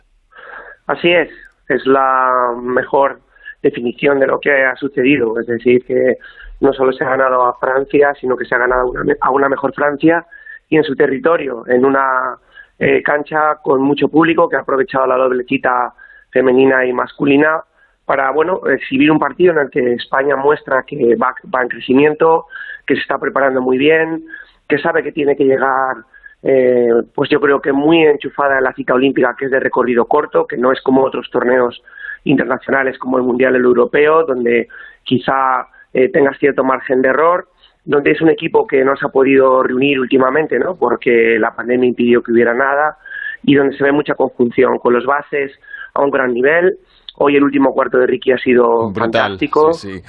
Eh, pero a lo largo del partido los dos han dominado. También ya los vimos el otro día muy bien. Y luego es que las constantes de España son muy buenas porque defensivamente el equipo está intenso, ofensivamente hay equilibrio, se intenta correr, hay intensidad. Eh, hay vistosidad y se están divirtiendo, que es lo mejor que puede pasar. Mm, lo de Ricky Rubio ha sido impresionante. 17 puntos en el último cuarto, que realmente deberían haber sido 19 porque Claver mm, mm, palmeó un balón suyo que, entraba de verdad tremendo. Eh, la última, muy brevemente, lo hablábamos ayer con Escariolo. Pepe, ¿cuánto puede afectarnos la baja de Juancho? Decía eh, Escariolo que es que no tiene un sustituto en el equipo. ¿Quién puede ser algo parecido a él? ¿A Valde, Garuba? Es muy difícil eh, valorar y calibrar la pérdida que va a suponer eh, la pérdida de Juan Hernán Gómez, eh, porque solo en situaciones reales vamos a ver lo que se le va a echar de menos. Y luego sustituirle técnicamente no es fácil, porque es un jugador que te hace el 3 alto y el 4 abierto. Van a tener que decidirse por lo que quieren en este sentido del perfil que le sustituya. Si quieren más un jugador en el puesto de 4, se puede ir a, Garuba o Oriola. Eh, eh, están, yo creo que también dándole bastante importancia al papel de, López Arostegui, el jugador del Juventud, que ahora está en Valencia, al que hoy también hemos visto buenos minutos, con un perfil de alero alto. Iremos viendo, queda todavía ese partido contra Estados Unidos en Las Vegas dentro de un poco más de una semana y quizá ese sea el definitivo para tomar la decisión, pero vamos, la baja va a ser bastante notable por lo que el bueno de Juancho traía un poco al bagaje táctico del equipo español. Pepe, muchas gracias, un abrazo. De nada, buenas noches. Ese partido en Las Vegas no hay que perdérselo, España-Estados Unidos. Andrés Aránguez, nos queda por contar algo de Tour de Wimbledon y alguna cosita más. Y alguna cosita del mercado, David, porque ya es oficial lo que te ha venido contando Alberto Fernández estos días. Carla Saleñas, nuevo jugador del Getafe, que ha llegado a un acuerdo con el Barcelona por 5 millones de euros. Se reservan los azulgranas un 50% de una futura venta del jugador, una opción de recompra y el derecho de tanteo sobre cualquier oferta que reciba el conjunto madrileño. Iván Martín, centrocampista murciano, ha renovado con el Villarreal hasta 2025 y automáticamente después han hecho oficial la cesión para la próxima temporada al Deportivo Alavés. Al Cádiz llega el delantero montenegrino Milutin Osmajic, que ha firmado hasta 2024 con los andaluces. Y en segunda división hay un chico que igual te suena, David, un tal Rubén Castro, que con sus 40 años ha renovado una temporada más con el Cartagena. El año pasado fue el máximo goleador del equipo con 19 tantos en el Tour de Francia. La victoria en la decimocuarta etapa ha sido para el holandés Bauke Molema, aunque ha compartido el protagonismo con Guillaume Martin, que se ha colocado segundo en la general al aprovechar la fuga del día, aunque está a 4 minutos 4 segundos de Pogachar y habrá que ver si aguanta esta posición podium en la última semana de la ronda gala. En tenis, en Wimbledon, la número uno del mundo, la austriaca Barty, se ha impuesto en la final a Pliskova en tres sets y no hemos tenido suerte en la final del dobles, en la que estaba Marcel Granollers junto al argentino Ceballos, ya que han caído contra Metkic y Pavic, o lo que es lo mismo, la mejor pareja de dobles del mundo ahora mismo. Recordamos que mañana será la gran final del cuadro masculino, Novak Djokovic contra Berretini, el serbio buscando igualar en Grand Slams a Nadal y a Federer con 20, Berretini que será el primer italiano en disputar la final de Wimbledon en toda la historia. Por cierto, quédate con este nombre, Anne Mintegui, que es la segunda española en la historia que jugará la final junior de Wimbledon, tiene 17 años y mañana luchará por el título en Londres y en golf John Ram luchará mañana por el título en el Abierto de Escocia porque está solo a un golpe del dúo de líderes. ¿Con quién vas? ¿Con Djokovic o con Berrettini? Yo con Djokovic, lo siento mucho. Sí, pues yo con Berrettini. No, sabía, tienes por qué sentirlo. Claro. 12 y 58, Mario Jun, la prensa. ¿Qué tal? Buenas noches. Pues el Marca titula Europa busca rey con protagonismo para la final de mañana. Tanto Mundo Deportivo como el AS conceden el protagonismo a la final de Copa América en su web y Sport abre con Arranca el Barça, el segundo proyecto de Kuman echa a andar con una plantilla aún por definir. Agarraos que llega Roberto Gómez. Hola, Roberto. David, pues muy pendiente. ¿Algún bombazo como el de ayer? Eh, Tan, bueno, muy tan gordo, tan gordo no, ¿no? Bueno, lo, lo, lo, lo hay, lo hay, lo hay, ¿Ah, sí? lo hay. Pues venga, lo hay. ver, a ver. Pero eh, no, muy pendiente, por supuesto, de- del, del Brasil frente a Argentina, eh, que lógicamente tenemos ¿Con quién que ver. vas? ¿Con quién vas, Roberto? Eh, a mí, la verdad que, que yo siempre he sido muy del fútbol argentino y, hombre, desde luego me gustaría que ganara, que ganara Brasil, eh, perdón, que ganara Argentina, pero eh, entiendo que Brasil, pues indudablemente, pues eh, tiene un, e- un equipazo, lo mismo también lo tiene Argentina. Y luego mañana, por supuesto, también me parece una final apasionante. Me hubiera gustado, por supuesto, que eh, ver al equipo de Luis Enrique, pero vamos a ver. eh, mañana sí, mañana estoy un poquito eh, con Italia. Me caen muy bien los italianos de siempre y espero espero que, que gane que gane Italia. Pero si gana Inglaterra también muy muy contento. Y respecto, No vas a sufrir. hombre, claro. Y respecto a lo de ayer. Habéis tenido todo el día para llamar a los presidentes. ¿Habéis llamado a alguno? Sí, hombre, por supuesto. Por Bueno, supuesto. ¿qué os han dicho? Eh, pues que guardan secreto, pero que se fían de Roberto Gómez. Dice pues algunos. o sea, tenéis todo el día, habéis tenido todo el día para llamar a los presidentes. Cuidado que, además con los que os gusta hablar con los presidentes, vosotros llamar a los presidentes. tampoco Lo que pasa es que la situación, como tú, la situación económica en estos momentos del Barcelona de seguir esta línea, pues no sería extrañar que no acabase en una sociedad anónima, porque claro, con la deuda que tiene, en lo que también hay que tener en cuenta es que yo creo que Javier Tebas, que está siempre pues muy pendiente de todos los detalles en este tema de Messi, pues yo creo que tenía que tener un poquito de, de manga ancha, ¿no? ¿no? Porque indudablemente eh, eh, para el fútbol español, pero para la liga es importantísimo que Mi- Messi siga aquí. Dentro de nada se tiene que negociar nuevamente el contrato de televisión y no vale lo mismo una liga con Messi que una liga sin Messi. Y mañana tenéis todavía más tiempo para llamar a más presidentes. Llamaremos, a ver si damos con alguno. Gracias, Pero te digo una cosa, la colecta tiene que comenzar ya. Eres el número uno. Adiós. Hasta luego. Adiós. Bueno, pues esto ha sido todo por hoy. Mañana Radio Estadio desde las 7 con la final de la Euro y en un rato Argentina-Brasil. Casi nada.